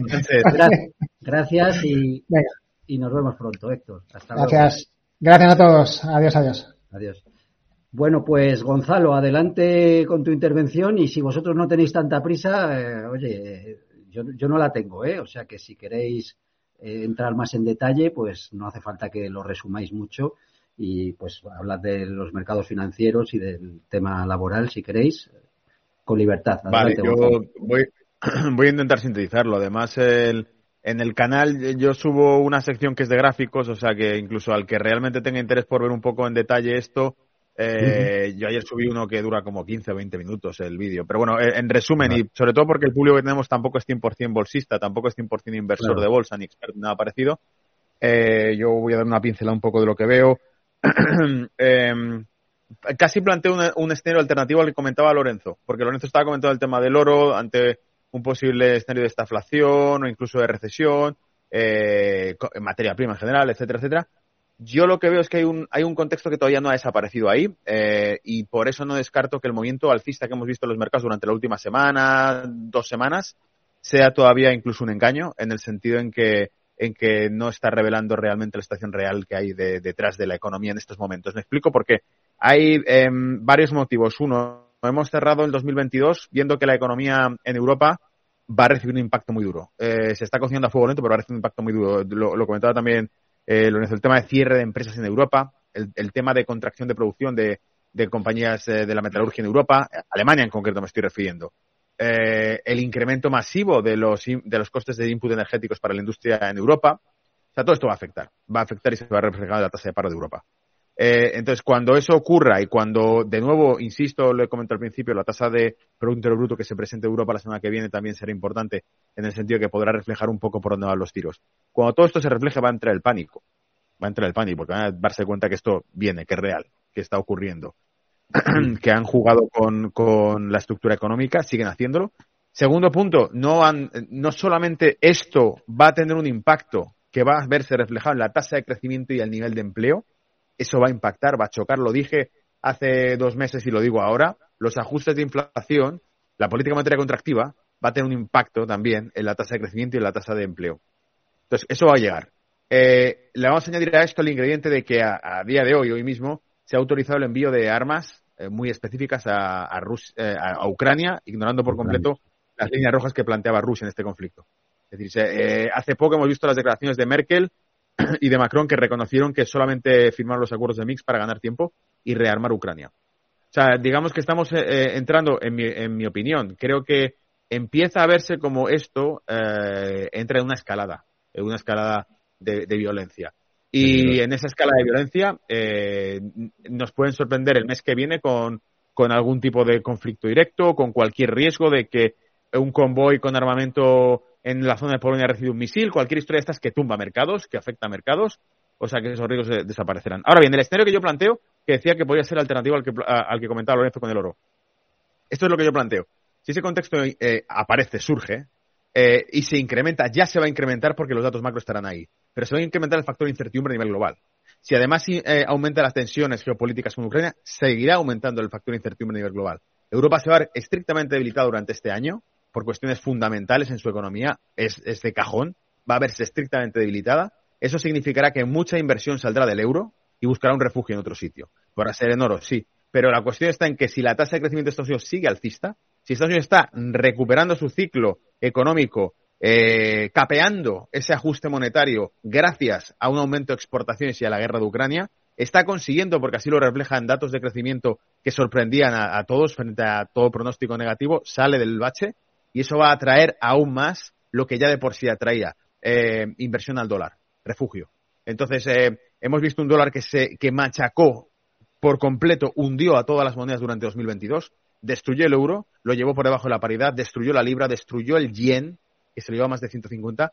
Eh, el, el, dólar ha sido algo brutal lo que ha hecho en 2022 y todavía estamos por ver, sobre todo que sigan el índice dólar, el gráfico del índice dólar, todavía estamos por ver que esto ya ha terminado, porque fácilmente en 100, 102 puntos, zonas donde podría pivotar el índice dólar, empezar a subir, todo esto cambiaría. Volveríamos al contexto, al escenario original que teníamos, que es refugio en el dólar, política monetaria dura en Estados Unidos, gran rentabilidad en el bono americano, eh, y, y, básicamente refugio porque las cosas se ponen feas saliendo de Europa. Todo el dinero que salga de Europa probablemente se vaya a Estados Unidos. Y en ese contexto, con un dólar fuerte, el oro volverá a enfriarse y la volverá a enfriarse, porque básicamente es el antídoto contra el, el eh, un dólar débil es el oro como alternativa de reserva. Y mientras el dólar siga machacando al resto de monedas, abandonarán oro y, y, se plantearán ahí. Y en ese escenario la renta caerá, los mercados financieros caerán, caerán fuertemente, que era lo que era previsible que ocurriese. Un ajuste en los mercados financieros que se han salvado de milagro de momento esto, este último mes, sencillamente porque eh, con una la Reserva Federal tenía pánico de tocar las tasas de interés sin que se cayese la bolsa de Nueva York y lo han conseguido hacer eh, con un equilibrio increíble. Entonces, yo creo que esto es lo que nos queda por ver. Si es escenario desastroso, no ha desaparecido todavía. Pues gracias, Gonzalo. Le voy a dar la palabra a Diego, que no ha intervenido en este bloque. Y luego, si queréis cualquiera comentar, sobre todo de estas bombas que acaba de lanzar Gonzalo, si tenéis eh, algo, yo, algo que decir, pues, pues si primero, sí, primero le damos. Brevemente, no, que yo también me tengo que retirar. Ah, vale. Venga, pues, bueno, pues, despedirme adelante. de todos, Gonzalo, Lorenzo, un placer.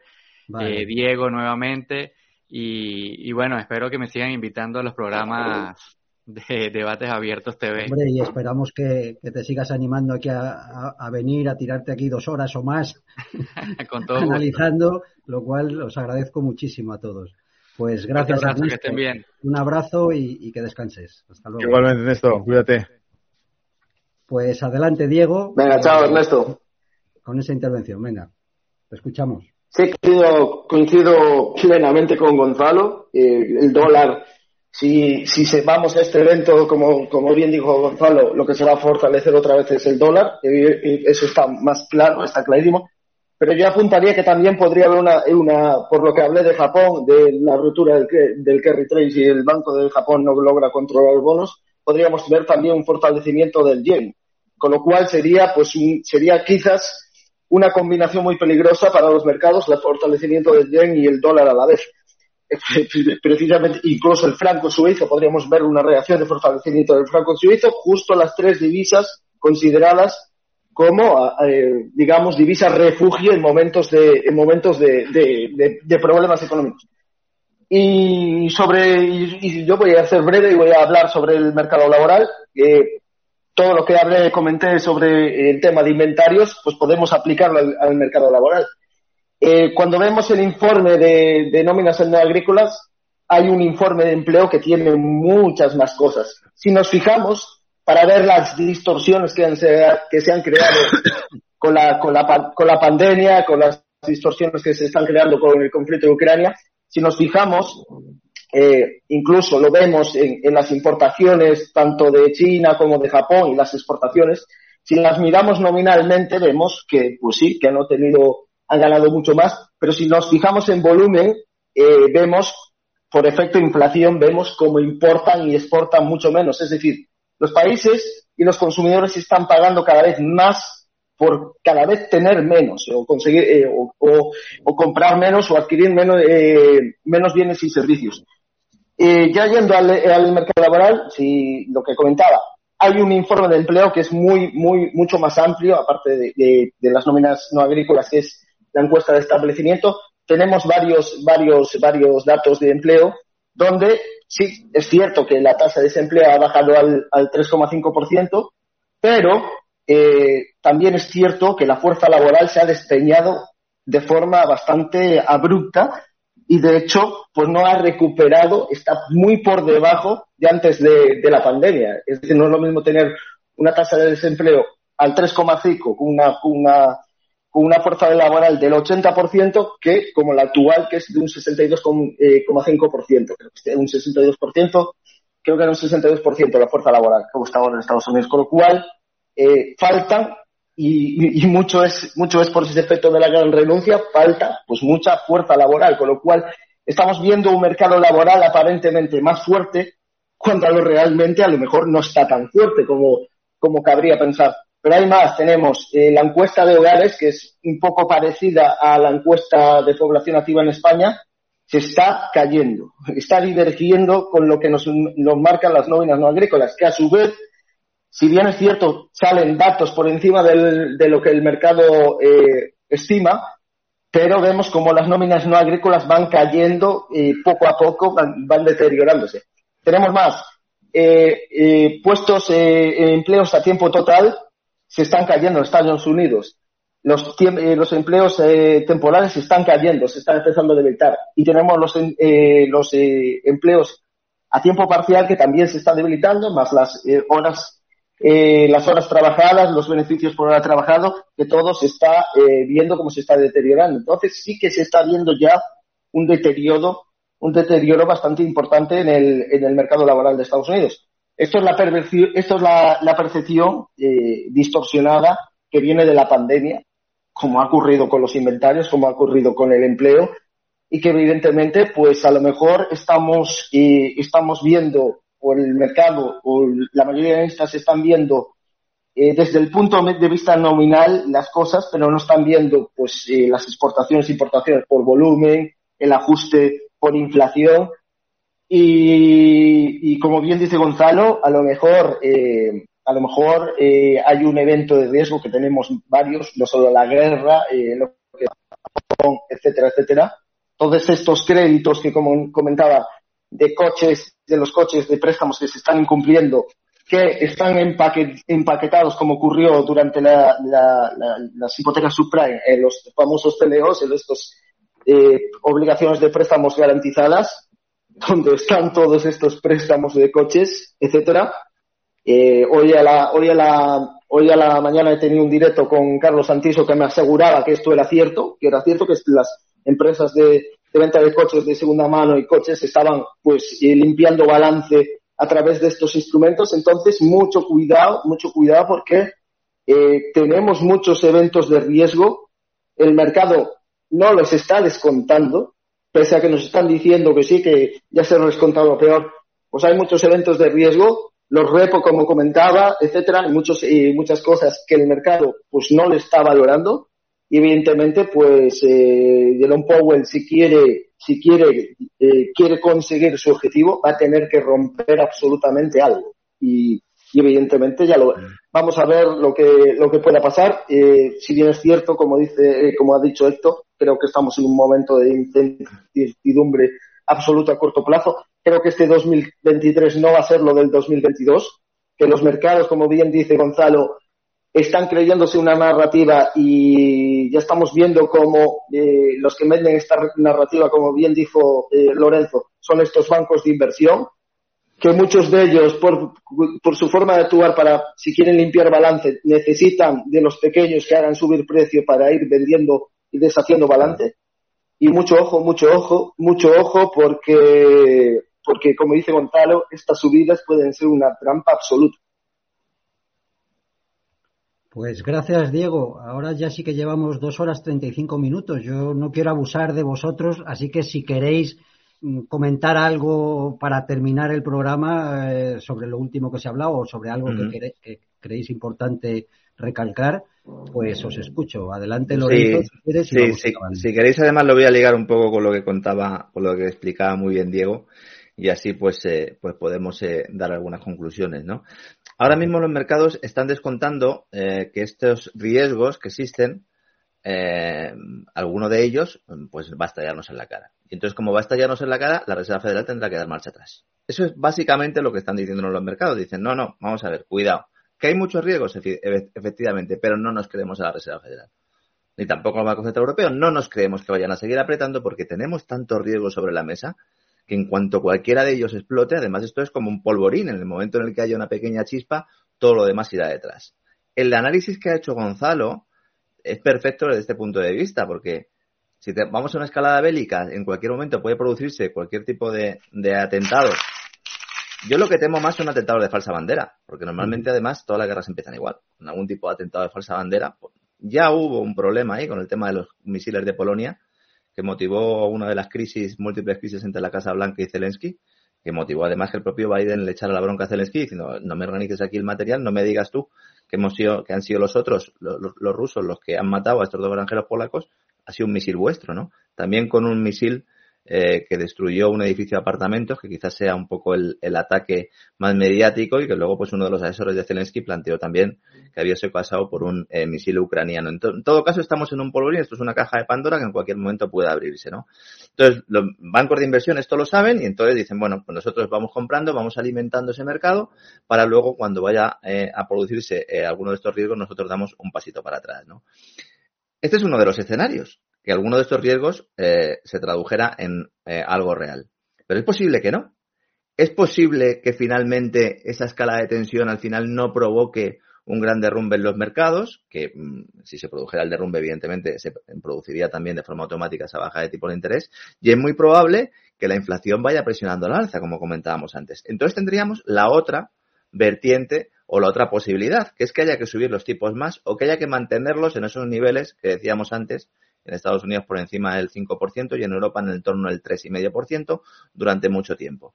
Esto es un problema no solo para los hogares eh, norteamericanos, se acaba de explicar muy bien Diego, que viven a crédito, antes hemos dado algunos datos en este respecto, sino para los países del resto del mundo que necesitarán vender dólares y deuda pública de Estados Unidos, que es el activo refugio por, por excelencia, para poder cubrir sus gaps, sus déficits comerciales, sus déficits fiscales y también para poder comprar energía en este contexto que necesitarán eh, pues eh, potenciar sus propias divisas. Entonces se va a producir lo que decía Gonzalo, un movimiento hacia activos refugio, deuda y dólares al mismo tiempo que se produce una venta por determinados países también de deuda y dólares. Lo estamos viendo ya. El caso de Japón es paradigmático. Si Japón no sube los tipos de interés, va a tener que seguir vendiendo dólares. De hecho, es que los bancos de inversión han ido a Janet Yellen, a la Secretaría del Tesoro, pasado diciembre, y le dijeron, oye, si esto sucede y realmente vosotros mantenéis, mejor dicho, la Reserva Federal mantiene los tipos muy altos o altos durante mucho tiempo y se producen ventas masivas de deuda, ¿vosotros en el Tesoro estáis dispuestos a comprar esos bonos? ¿Estáis dispuestos a hacer un rescate por la puerta de atrás? Y entonces Yellen les dijo, sí, sí, y luego se el Wall Street Journal y dice, no, no, no lo estamos considerando. Pero claro que les ha dicho que sí. Entonces, fijaos hasta qué punto el propio Tesoro de Estados Unidos no sabe cuáles de estos eh, eh, escenarios se puede producir. Es muy probable que quiebren países, el Fondo Monetario Internacional ya lo ha dicho, que van a quebrar países evidentemente porque no van a ser capaces de sostener sus divisas ante ese incremento de las tasas o ante esa potencia, esa fortaleza del dólar, que también coincido eh, con Gonzalo en que el, hecho de que ahora el euro esté por encima del dólar es un tema coyuntural, es muy sencillo, señores, compren dólares, compren, compren dólares porque es el, es el negocio del siglo, dentro de un año si no, eh, pues nos lo dicen, ¿no? Entonces, cuidado con ese, eh, con esa eh, consecuencia no buscada de la subida de tipos de interés que también influye en la propia decisión de la Reserva Federal. Por eso yo creo que los propios bancos de inversión saben que en algún momento la Reserva Federal parará. No sé si bajará los tipos en 2023, no sé si los bajará en 2024, pero en todo caso parece que hay cierto consenso en ese sentido, ¿no? Y luego ya para ir terminando, también recogiendo un poco las palabras de Héctor, que él empezó hablando de incertidumbre, ha terminado hablando de incertidumbre. Yo cuando empezaba el programa también decía que eh, no íbamos a poder aclarar mucha cosa porque realmente eh, hay más eh, puntos oscuros, ¿no? Que luces que nos puedan guiar. Pero hay una cosa que sí es cierta y esto podemos estar completamente seguros. Después de esta crisis aumentarán los pesos de los estados, aumentarán los presupuestos públicos, aumentarán los rescates de empresas, las nacionalizaciones, ya las estamos viendo en Europa, Francia y Alemania están dispuestas a tirar de gasto público como si no hubiera un mañana. Cuando vengan las reglas fiscales otra vez en 2024 en la Unión Europea se van a fijar unos criterios, ya lo ha avanzado el comisario de Economía Paolo Gentiloni, en el cual se van a incluir todos los aspectos de la Agenda 2030, sobre todo en su factor más sostenible y todas las inversiones públicas que se realicen destinadas a energías renovables no van a computar a efectos de las reglas fiscales y vamos a un crecimiento del Estado. Hay algunos defensores del Estado que esto lo ven bien. Dicen, bueno, por lo menos que las empresas no metan sus sucias manos en la política. Pero el problema es que cuando hablamos de Estado no estamos hablando solo de gobiernos, sino que estamos hablando de esas empresas que son al final las que facilitan esa labor de los gobiernos, como bien muestra ¿no? Eh, también la política del Fondo Monetario Internacional, que hemos visto siempre. Tú endeudas a un país, le dices que le vas a construir unas infraestructuras, luego son las empresas occidentales las que construyen esas infraestructuras y el dinero que le diste al país al final acaba una parte en el bolsillo del político de turno, pero fundamentalmente en las manos de esas grandes empresas, ¿no? Al mismo tiempo que se va produciendo una destrucción poco a poco eh, lenta de ese tejido productivo, de esos pequeños comercios, de esos pequeños establecimientos, que aunque en cada país eh, este proceso se lleva de una manera, esto es una tendencia a la que vamos y que es imparable, es decir, esto no es opinable, ¿eh? es ahí a donde vamos. ¿Con qué velocidad? No lo sabemos. Por lo tanto, las decisiones que tomemos de consumo, de ahorro y de inversión tienen que ir eh, por este camino. Eh, yo solo doy un consejo a, las personas en este contexto.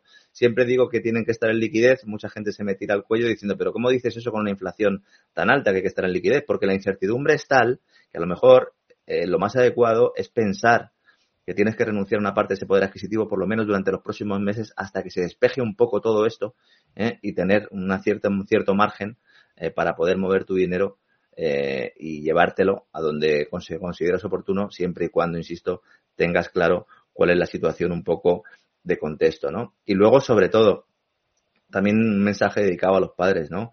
Pensemos en que estamos en un mundo completamente distinto al que crecimos nosotros, que los trabajos y el mercado laboral es completamente diferente, que los niños tienen que tener un nivel no solo de inglés, sino de muchas otras materias eh, muy importantes. No renunciamos a la tecnología. Yo sé que hay mucha gente que demoniza la tecnología.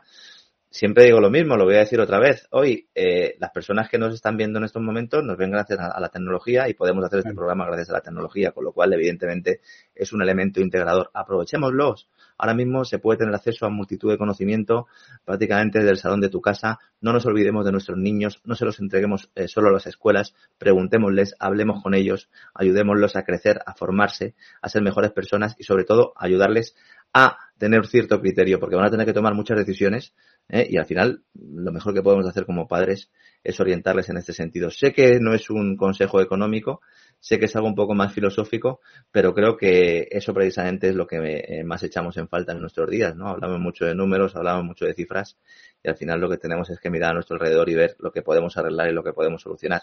Y desde este punto de vista, además, uno cuando se cuesta por la noche está más tranquilo, cuando se levanta por la mañana tiene más ganas de funcionar y además pues no se convierte en un amargado, que al final lo que quieren estos, todos estos malos es que vivamos todo el día amargados con la cabeza agachada o mirando el móvil, ¿no? Entonces, bueno, pues lanzar siempre un mensaje positivo en este contexto tan difícil, ¿no? Eh, que tenemos, ¿no, Cristóbal? Pues muchas gracias, Lorenzo, y por esa positividad y desde luego estoy totalmente de acuerdo, ¿no? Vamos a no solo mirar la economía, sino otros muchos aspectos de la realidad y de la vida que merece la pena y ese de los hijos es muy, muy importante.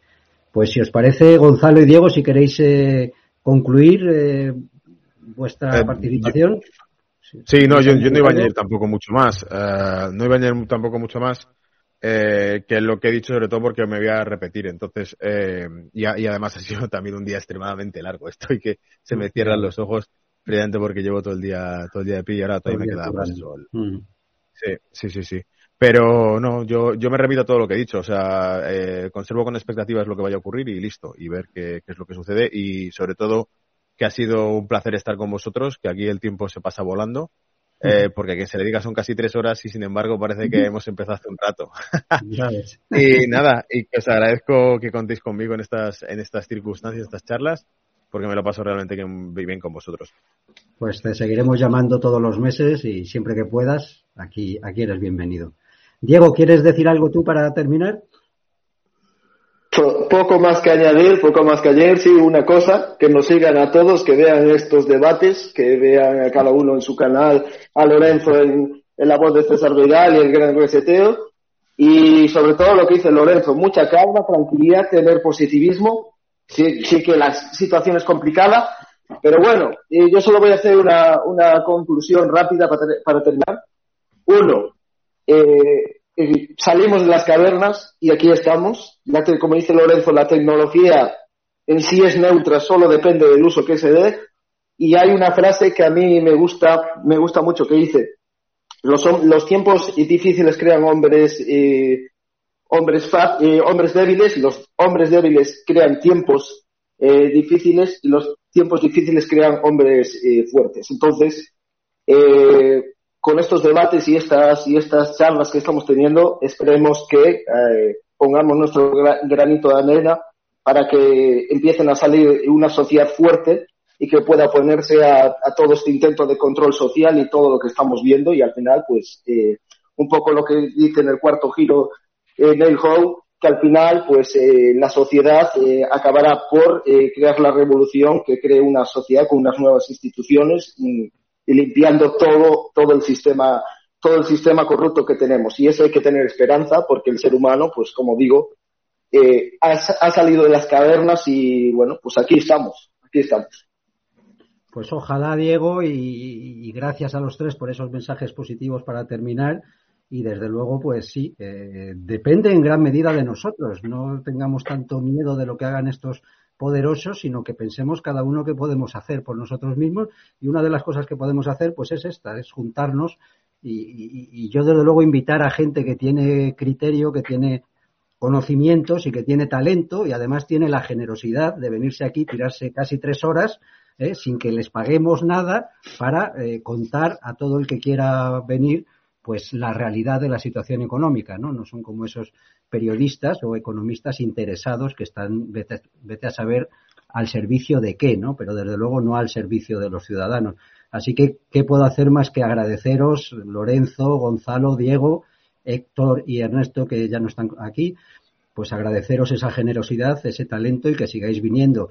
Y, y al público, pues agradecerle a todos los que han estado ahí en directo decirles que nos ayuden a difundir, que efectivamente estos programas yo creo que son muy valiosos, no por mí, sino por el talento de nuestros invitados y que merece la pena que, se conozcan. Así que difundid por vuestras redes sociales y por los medios que tengáis.